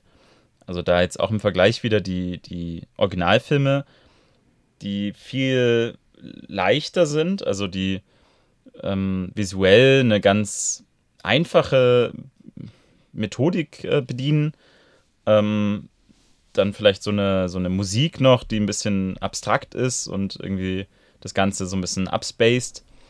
Ähm, klar, die Kostüme sind äh, irgendwie auch Hammer. Also da wird halt einfach, ja, mit, mit, mit Kostüm gearbeitet, aber diese, diese Mimik, die kommt trotzdem irgendwie an. Also die, aber auf einem ganz anderen Niveau. Also eine ganz andere, da ist es mehr so ein, so ein Witz in einem, im Auge und in der Art, wie gesprochen wird ähm, was dann aber halt so eine, so ein, so ein Charakter bildet. Also da finde ich es ganz stark, wenn ihr euch die Filme anguckt. Äh, Dr. Zira finde ich äh, sehr gelungen äh, in der Art und auch teilweise die, ich glaube, das sind die, äh, nicht die Orang-Utans, aber ähm, quasi die, die hohen Wissenschaftler, ich glaube, Dr. Cyrus heißt der, ähm, die dann, wo man, wo man das Alter so richtig sieht und wie die quasi ähm, quasi die, die Wissenschaftler, die dann irgendwie jetzt äh, irgendwie zu ihrem Fachthema reden und so, finde ich irgendwie schön. Und das alles aber in einem, in einem Gesamtbild, was eigentlich super einfach äh, dargestellt ist und was irgendwie auch so comichaft äh, so ein bisschen was ha hat, finde ich. Also, das sind ja fünf Filme, das muss man auch erstmal produzieren, so. Äh, und also da wird ganz viel mit den, mit den Darstellern, mit den Hauptdarstellern gemacht und irgendwie und trotzdem tiefe Themen. Also ähm, im, in, den, in den ersten Filmen, da geht's, also die ersten drei Filme beschäftigen, äh, zwei Filme beschäftigen sich so ein bisschen mit quasi, okay, der, der Mensch äh, ist böse und hat die, die Welt in die Luft gesprengt und ähm, wie verhält sich das, das Tier mit, macht, das macht quasi Menschenversuche und ist es gut oder schlecht? Und äh, auch dann, dann weiß quasi dieser Oberaffe, okay, äh, die, wir, wir äh, sind quasi aus den Menschen entstanden, teilt sein Wissen aber nicht, äh, weil er quasi nicht möchte, dass, ähm, dass die Affen sich dementsprechend weiterentwickeln und behält es dann für sich. Und dann gibt es auch eine verbotene Zone, wo die gar nicht rein dürfen, um sich quasi, um das dann zu, zu merken. Ähm, und dann später in dem nächsten Film, im dritten Teil, da geht es dann so ein bisschen um, ähm, um die Fragen, okay, wir wissen, die Affen, äh, um so politische Fragen, wir wissen, die Affen äh, werden die, äh, haben damit zu tun, dass die Welt irgendwann zerstört wird. Äh, dürfen wir die jetzt umbringen und die eine ist schwanger, äh, nehmen wir ihr jetzt ihr Kind weg und so. Also große Themen, aber irgendwie sehr flockig umgesetzt. Also, und ich glaube, das ist so ein allgemeines Problem, dass es quasi mit den steigenden Möglichkeiten, die wir technisch haben, so ein bisschen viel gemacht wird, was vielleicht nicht sein müsste. Also, das macht natürlich Spaß, irgendwie Kampfszenen zu haben und das dann irgendwie richtig auszukosten äh, in 3D mit, äh, wie der Affe dann irgendwie da jetzt kämpft und man sieht äh, ihn sabbern und so. Also, weiß nicht, das, ich glaube, das ist so ein bisschen die, das Spannungsfeld. Ich würde sogar weitergehen. Ich würde sagen, das ist Teil des Problems. Äh, ja. Das sieht man, finde ich, an zwei Teilen. Also einmal natürlich, wenn du so eine, einen riesen Aufwand dahinter steckst, ähm, in diese Umsetzung bleibt natürlich auch weniger Flexibilität. Ne? Währenddessen, dass du irgendwie mal eine Improvisation hast, eine Schauspieler Darbi schauspielerische Darbietung, ja. die irgendwie was verändern kann und nochmal einen neuen Spin reinbringen kann in der, die Geschichte. Das einfach dadurch, dass äh, ja, durch die Interaktion zwischen den Schauspielern noch was Neues entstehen kann ähm, und eine gewisse Flexibilität da ist. Äh, was ich total interessant finde, war, es gab ähm, mehrere so Veränderungen, die sich halt so ergeben haben aus dem, äh, die haben halt das, da denke ich, da spielt halt das moderne Hollywood so eine große Rolle, ne? Du hast halt einfach so diese sehr großen Produktionen, die viel Geld gekostet haben und die werden dann erstmal durchgetestet eigentlich. Und dann anhand des, dessen, dass sie durchgetestet werden, ähm, wird dann sozusagen dann wieder darauf Einfluss genommen, wie die Geschichte erzählt wird. Also ursprünglich sollte im ersten Teil eigentlich das, das Ende sollte ein anderes sein. Will sollte die Kugel, sollte sagen, also sollte auf ähm, Cäsar geschossen werden und Will sollte sozusagen die Kugel für ihn nehmen und dann sollte Will in Cäsars Armen sterben. Das war schon so gefilmt, ja. Und ähm, das hätte ich ein viel spannenderes Ende eigentlich gefunden, weil das hätte so ein bisschen erklärt auch den Groll von Cäsar über die Menschen, dass er eben diese negative Erfahrung gemacht hat, dass sein der einzige Mensch, zu dem er eine liebevolle Beziehung aufgebaut hat, dann eben nicht der einzige, aber einer, der ihm sehr wichtig ist, dann eben äh, erschossen wird. Ne? Das hat man halt herausgenommen, weil es bei dem Publikum nicht so gut äh, ankam, mit dem man das dann getestet hat. Ja. Ähm, anderes ist, ursprünglich sollte das äh, Virus nicht durch das Gas verbreitet werden, was ja eigentlich auch gar keinen Sinn ergibt, sondern ähm, Rocket hätte halt Caesar gebissen. Und es hat wäre dann über Blut übertragen geworden, was natürlich viel stimmiger ist, weil natürlich dieses Virus äh, genauso über Blut übertragen wird bei Menschen, wie man dann sieht, ja, warum soll es plötzlich da per Gas übertragen werden? Mhm. Wie wird es dann auch wie dann weiter übertragen und dann, dann plötzlich immer von einer Generation zur nächsten oder das war haben auch, die dann irgendwie einen schlechten Atmer und dann, das, dann das war auch mit dem Nachbarn, dass die ursprünglich hätte der im, Nach äh, im Ta Taxi irgendwie angesteckt werden sollen oder so. Ähm, mhm. Und dann auch so eine Szene, das, also eigentlich, das sind mehrere Szenen, die eigentlich überhaupt keinen Sinn machen, die dann aber nur existieren, um so, ein, so um quasi einem anderen Problem einen Sinn zu ergeben. Also dem Virus, der Übertragung des Virus. Und deswegen musste jetzt dieser Mitarbeiter quasi bei Will zu Hause klopfen, was eigentlich völlig dumm ist. Also warum würde der jetzt bei dem zu Hause ja. klopfen? Und ja, klar. Das sind aber, das ist mir immer wieder in dem Film aufgefallen. Ich habe es mir nicht aufgeschrieben, aber ähm, so Szenen, die irgendwie, ja, irgendwie keinen Sinn machen äh, und äh, anderen ähm, vielleicht wichtigeren Themen, also der Entwicklung der Charaktere oder der Geschichte Platz wegnehmen. Ja. Jetzt, dazu, äh, also was die Storyline betrifft, hatte ich, ähm, ich habe eine Besprechung gelesen in Little White Lies, ein Filmmagazin, was ich auch generell immer sehr empfehlen würde, zu dem dritten Teil. Und da würde ich gerne einen Ausschnitt vorlesen, weil ich finde, der war sehr passend. Mhm. Ähm, zur Storyline. Storyline, die sich, und das ist eine Übersetzung von mir, also bitte nicht sich daran orientieren, die sich im äh, Bezug auf die digitale Effekte ungefähr so real anfühlt wie der Rasenmähermann. Während Caesar und seine tapfere Truppe auf der Suche nach dem Geheimversteck des Collins durch die verschneiten Berge stapfen, stolpern sie unterwegs über praktische Handlungselemente. Es gibt sogar einen Zufallsgenerator in Form von Steve Zahns liebenswerten Trottel Bad Ape. Als Caesar endlich mit einem Mann konfrontiert wird, hat mit dem Mann, großen Mann konfrontiert wird, hat Harrison die traurige Aufgabe, fünf Minuten lang dichte Erklärung abzugeben. Er tut sein Bestes, um der aufgeblähten Hintergrundgeschichte ein Gefühl von Dringlichkeit, Aufregung und rumpelnder Gravitas zu verleihen. Aber das macht seine Figur äh, zu einem kalten Story-Mechanismus. Mhm. Der Film verbringt so viel Zeit damit, das Auge zu täuschen, dass er völlig vergisst, das Gehirn zu täuschen. Und es passt natürlich, weil es so fokussiert auf diese unglaubliche grafische Darstellung, mhm. dass man gar nicht mehr zu sagen in der Lage war, eine gute Geschichte dahinter zu setzen. Und das finde ich total schade, weil es gab auch Elemente, also es gibt zum Beispiel eine Szene, ähm, mit dem Colonel, der auch nicht mal einen eigenen Namen bekommt, ne? Also der Colonel. Das stimmt. Und äh, mit äh, die letzte Szene, bevor er stirbt, wie er sozusagen nochmal so ein emotionales Ding hat, wie er erzählt, dass er Malcolm umgebracht hat und so zu Caesar, ja.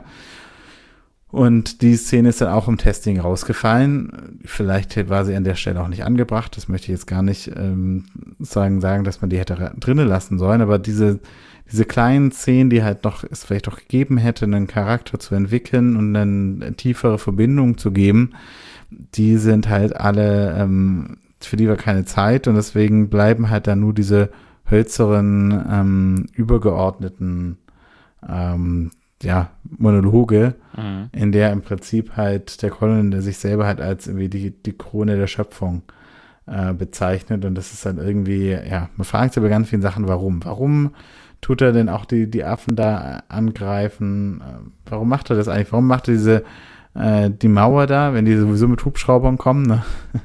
Also es ist, äh, es ist irgendwie, ähm, es ergibt sich kein, kein tiefergründiger Sinn hinter vielen von den Aktionen. Mhm. Das stimmt, ja. Und gleichzeitig, oh. gerade wenn man äh, die, die ersten Teile kennt, bedient sich der Film sehr vieler Elemente aus den ersten Originalteilen. Also, es ist ja im Grunde, also Planet der Affen ist ja der Titel, ähm, bedient sich einer Geschichte ähm, eines Buches äh, von einem französischen äh, Autor. Und nein, ich habe das Buch nicht gelesen, aber ähm, die Vergleichbarkeit quasi von dem, von der Originalaufnahmen, von den Originalfilmen ist höher als jetzt zu dem Film, die wir jetzt äh, heute besprechen. Und ja, da gibt es wahnsinnig viele Elemente, wo quasi ein Querverweis auftaucht und also da wurde wohl sehr viel Zeit reingesteckt, das irgendwo noch zu machen, während man dann quasi irgendwie darauf verzichtet hat, äh, eigene Geschichten aufzubauen. Also da ist zum Beispiel der Pfleger nicht Lenden, sondern mit F, ich weiß es gerade nicht. Äh, der sagt ja dann so, take your stinking porn off my hand. Und ja. der, äh, dieses Zitat taucht auch in den ersten Filmen auf und ist auch wohl äh, unter den 100 äh, besten Filmzitaten äh, aus US-Filmen äh, aller Zeiten. Ich weiß nicht, naja. warum ist wohl so, hat die American Film Institute hat das da gewählt. Aber das kommt da eben auch vor und wird auch in einem der anderen Filme, also in dem 2001 Remake, dann quasi umgedreht und gesagt, uh, take your stinking paws off me, you damn dirty human. Was ich irgendwie cooler finde, weil dann quasi der, der äh, Mensch der Dreckige ist und nicht der Affe.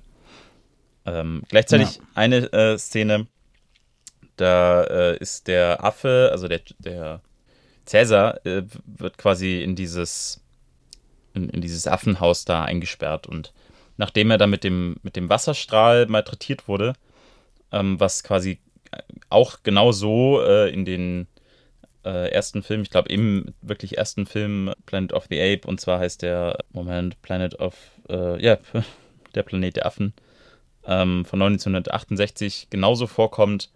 Da schreit nämlich der Taylor, der Hauptcharakter, It's a Madhouse. Und ich glaube, das ist sogar genau die Aufnahme, die dann in dem Film äh, wiedergesp äh, wiedergespielt wird.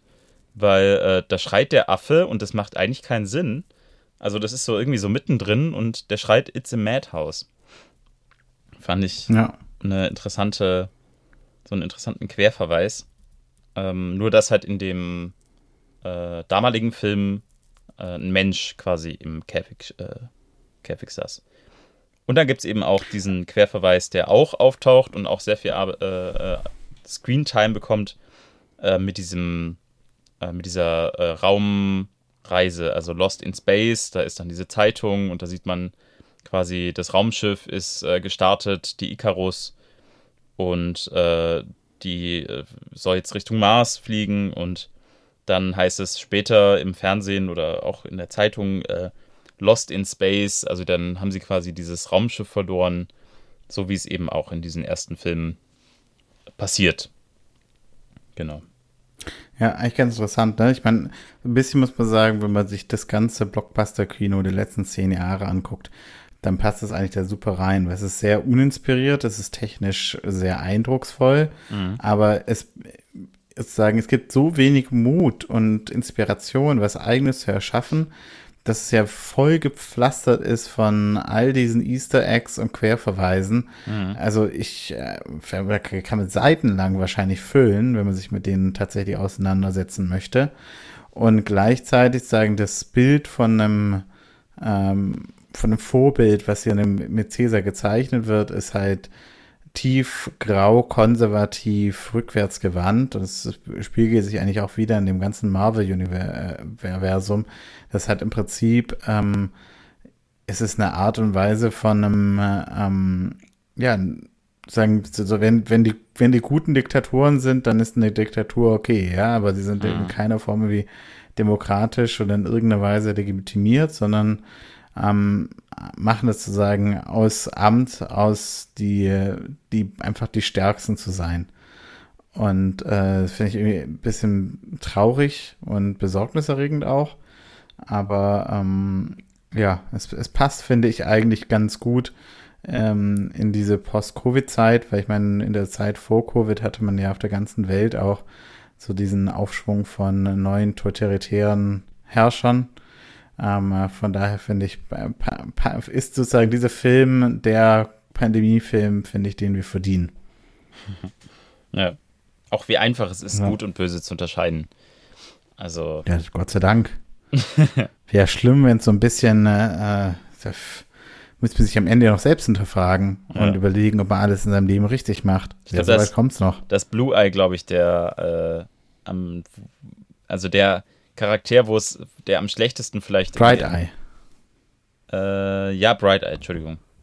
Blue, das ist nämlich Blue Eye heißt nämlich, glaube ich, so wird der Taylor, der Hauptdarsteller, in dem ersten Film genannt.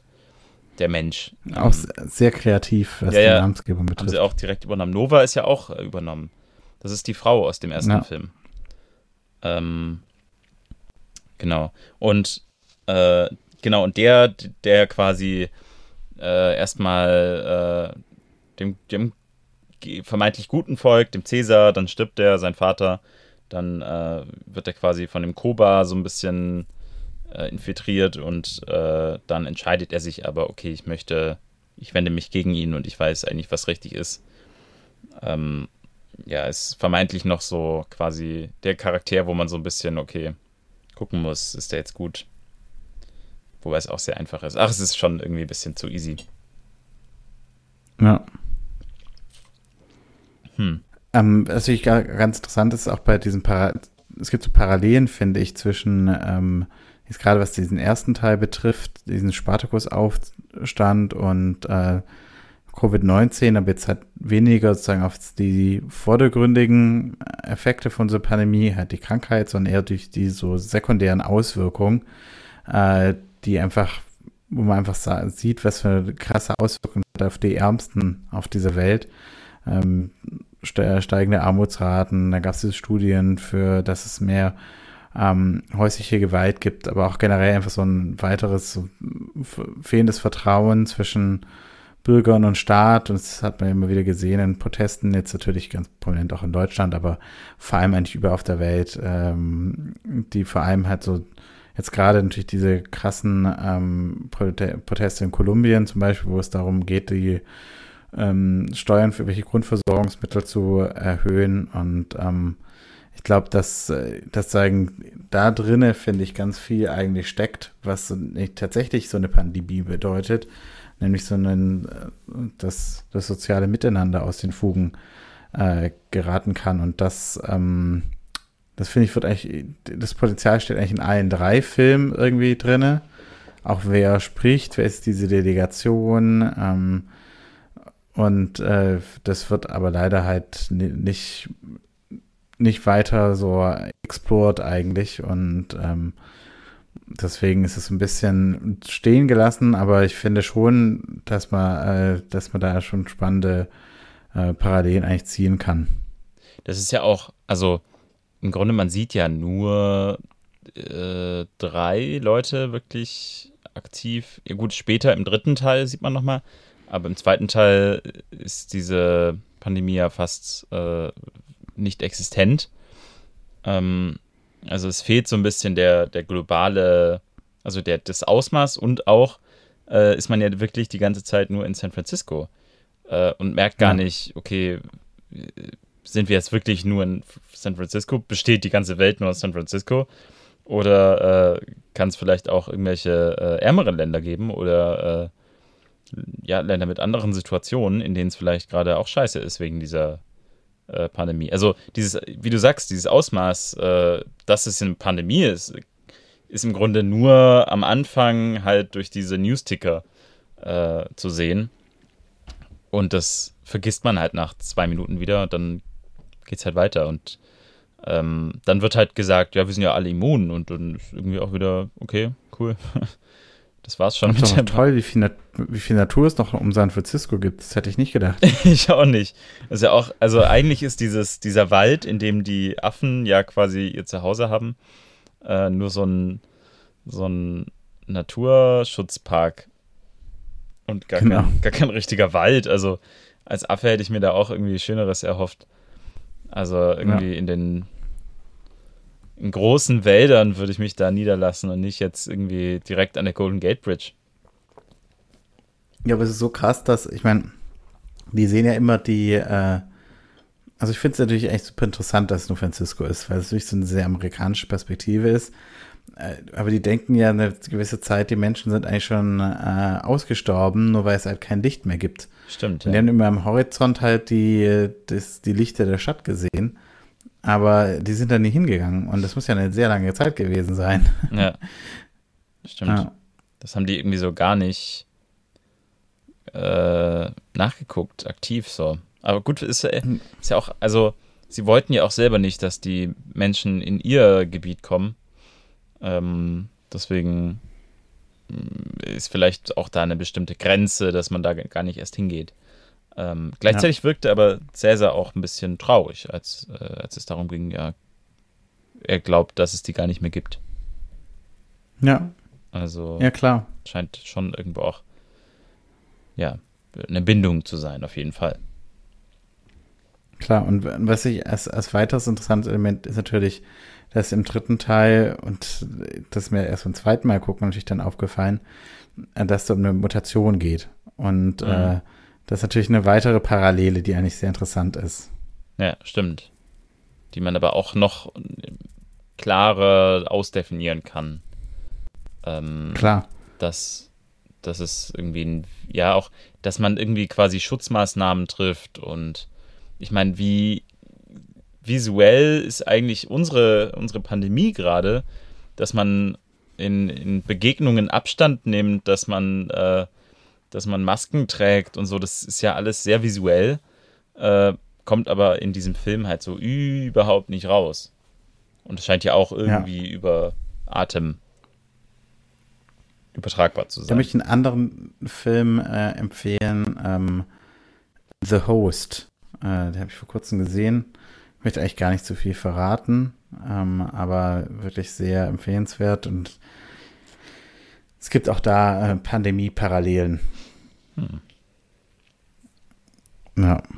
Direkt mal eine Empfehlung. Ja, wollen wir vielleicht noch den, den dritten Teil noch mal ein bisschen, ich meine, also äh, ich habe ja schon relativ viel ähm, verloren mhm. über die, ja, verschiedenen Stillosigkeiten. Ähm, ich finde es auch irgendwie so ein bisschen, bisschen echt traurig, ja, diese, also ich auch visuell gibt es ja diese ganzen Referenzen, ich meine am stärksten natürlich ähm, zu dieser Hitlerrede, als er da auf diesen Balkon steigt und so, die sind dann so alle da in Reihe und Glied. Man mhm. fragt sich ja, warum eigentlich? Also, es, äh, warum sind jetzt alle bereit, für ihren Colonel da zu sterben? Es gibt eigentlich keinen tieferen Sinn für mich da. Mhm. Aber ähm, die haben ja auch alle kein, also keine Agency oder so.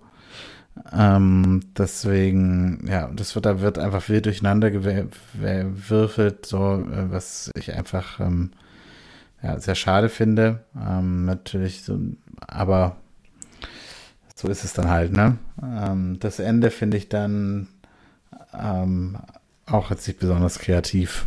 Ja.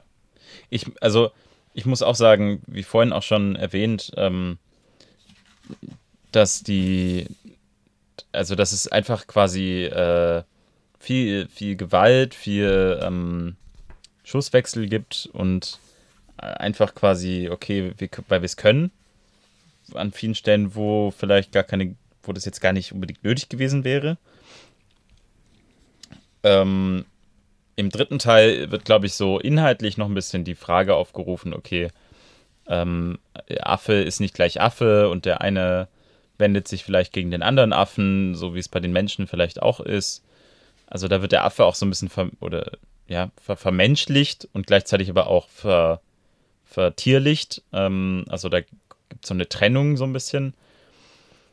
Ansonsten gibt es auch halt eben wie mit dem Colonel viele komische äh, Ab ja, Abzweigungen inhaltlich. Also ja, weiß nicht. Andererseits ist mit der Nova nochmal eine interessante, ein interessanter Aspekt gekommen mit dem Nichtsprechen und so. Also beide, äh, beide, ähm, sowohl Mensch als auch Affe trennen sich nochmal äh, und werden nochmal ausdefiniert. Was ist das überhaupt? Ja. Was macht das aus? Ja, was ich äh, eigentlich noch ganz interessant finde, ist, dass er überhaupt die Affen wieder zu sich holt. Ich meine, ähm, davor hatten natürlich auch noch irgendwie eine gewisse, würde ich doch einfach sagen, eine gewisse Sorge vielleicht, ob man sich dann nicht irgendwie äh, auch eine Form von Ansteckung holen kann, vor allem wenn es über Blut äh, geschieht und die dann so hart da arbeiten. Mhm. Aber das scheint irgendwie kein Ding zu sein. Das ist natürlich irgendwie noch interessant, dass es diese Affensklaven gibt, die sozusagen für ihn arbeiten. Die sind natürlich irgendwie noch eine, ein interessantes Element. Mhm, definitiv. Ja. Aber was halt was halt sehr schwierig ist, ich meine, das Basisding ist, dieser Colin steht dafür, dass ähm, Survival of the Fittest, ja, also äh, es kann eigentlich nur eine überleben. Und äh, im ganzen Film, dieses Narrativ, es gibt einen zweiten von Versöhnung, Koexistenz, das existiert hier gar nicht. Das heißt also, es gibt eigentlich nur eine Idee für die Lösung dieses Kriegs und das ist einfach der totale Krieg äh, zwischen äh, Menschen und Menschen, die sagen andersgläubig sind und hier Affen und Menschen. Also es ist äh, wirklich, wird einem keine Möglichkeit irgendwie angeboten für andere Möglichkeiten diese Lösung, von der ist man ja fast schon erleichtert, als dann eine Lawine losgetreten wird und die sich nicht alle abmetzen müssen. Mhm. Aber ähm, es ist äh, es ist einfach äh, sehr unkreativ. Aber da muss man auch sagen, also äh, das wird ja schon im zweiten, am Ende des zweiten Teils losgetreten. Also warum muss jetzt quasi der Affe sagen, okay, äh, ich, der Affe ist schuld an diesem, dass es jetzt passiert ist und äh, wir können jetzt hier nicht an, an den Tisch treten und sagen, so, wir teilen uns irgendwie die Erde auf, wir kommen, können hier zusammenleben. Das hätte ja auch da enden können, äh, die Trilogie. Äh, aber nein, der dritte Teil kommt quasi jetzt noch zu so einem, wie du sagst, totalen Krieg und das muss irgendwie geklärt werden. Wer ist der Endgültige? Und deswegen ja auch der Titel Planet der Affen und die Angst, okay, findet der Mensch hier überhaupt noch Platz? Äh, und es kann irgendwie nur eine, äh, ein Lebewesen existieren. Ähm, aber die Frage wird ja gar nicht gestellt, äh, kann, kann hier vielleicht auch beides möglich ja. sein? Ja. Nee, zu keinem Zeitpunkt. Stimmt. Aha. Was noch ganz interessant ist, ist an diesem ganzen Hass gegenüber den Affen, da könnte man nicht mehr zu Beginn der Corona-Pandemie, da gab es ja auch einen großen Hass, den sich Asiatinnen ausgesetzt waren. Mhm. Ähm, sagen, wenn wir es sagen, hier, ihr bringt das die Krankheiten oder so, das sind natürlich sehr niedrige Instinkten, die dann beim eine Rolle gespielt haben, aber das sieht man hier auch, diese Hass gegenüber Affen teilweise, ja. Mhm. Die sozusagen dann als Verantwortliche und das, diese Bad Ape erzählt ja dann auch so ein bisschen, wie die dann alle umgebracht werden in den, in den Zoos, die Affen und so. Ähm, ja, sozusagen, man hat eine Pandemie, was macht man? Ähm, man fällt back, zurück in sozusagen die primitivsten Verhaltensformen, mhm. ähm, was ich wie sehr, sehr traurig ist. Also aber auch äh, primitivste Verhaltensform ist natürlich äh, gleichzeitig auch sehr interessant, wenn man äh, Affen als Charaktere hat. Äh, ja. ja die ja irgendwie auch die äh, Vorstufe des Menschen darstellen mit dem Homo sapiens. Ja. sapiens. Ich glaube, was bleibt so ein bisschen ist, was man vielleicht zusammenfassend sagen kann. Also, ähm, ja, die, ähm, die, die Welt war noch nicht bereit. Also wir haben technisch zwar, äh, die, die Idee war gut, aber die, Wel die, die Welt noch nicht bereit, weil man hat technisch zwar unglaubliche Möglichkeiten, ähm, wunderbare Geschichten zu erzählen, ähm, die man so natürlich mit äh, Schauspielerinnen, äh, also die man vor zur Version der, zu der Zeit der ersten wahrscheinlich Filme noch nicht so erzählen konnte, mhm. weil es halt auch dieses, dieses Action-Genre reinschlittern kann damit. Aber ähm, es ist inhaltlich noch nicht ähm, besonders äh, ausdifferenziert. Und das ist ein bisschen schade. Müssen wir halt nochmal einen neuen Teil schreiben. genau. Nochmal äh, äh, eine Neu Neuaufnahme. Genau. Starten, ja. Finde ich, find ah. ich gut. Ich äh, bin ich bei dir, also auch abschließend, ich finde diese Zwischenzeit äh, sehr spannend, so um die 2000er, was quasi so die Technik, so ein Kompromiss zwischen guter Technik und äh, Story äh, und Schauspielerleistung irgendwie beinhaltet. Ähm, haben wir und hatten wir auch schon äh, viele gute Filme. Ich bin gespannt, was da jetzt noch kommt äh, und, und wo uns die Technik noch hinbringt. Ähm, Ob es vielleicht nochmal irgendwie äh, den, den, den Vorstoß gibt und nicht jeder Film gleich auch ein Actionfilm werden muss, ähm, sondern auch den Fokus mal auf die noch ein bisschen auf die Geschichte und irgendwie ein, ein schwieriges Thema legen kann. Aber äh, ja, trotzdem irgendwie ein Film, den man gerne im Kino gucken möchte, außerhalb von jeder Pandemie. Ja, wunderbar. Das war Planet Affen. Und demnächst vielleicht dann mal ähm, Wissenschaftlerinnen, die in einem Labor auch andere verrückte Sachen machen und irgendwelche Dinos züchten. Ich muss sagen, sehr viele Parallelen. ich freue mich drauf. ja, vielen ja. Dank, äh, dass ihr dabei wart. Ähm, ja. Genau, kommt, äh, hört in die nächste Folge rein und bis demnächst. Bis demnächst.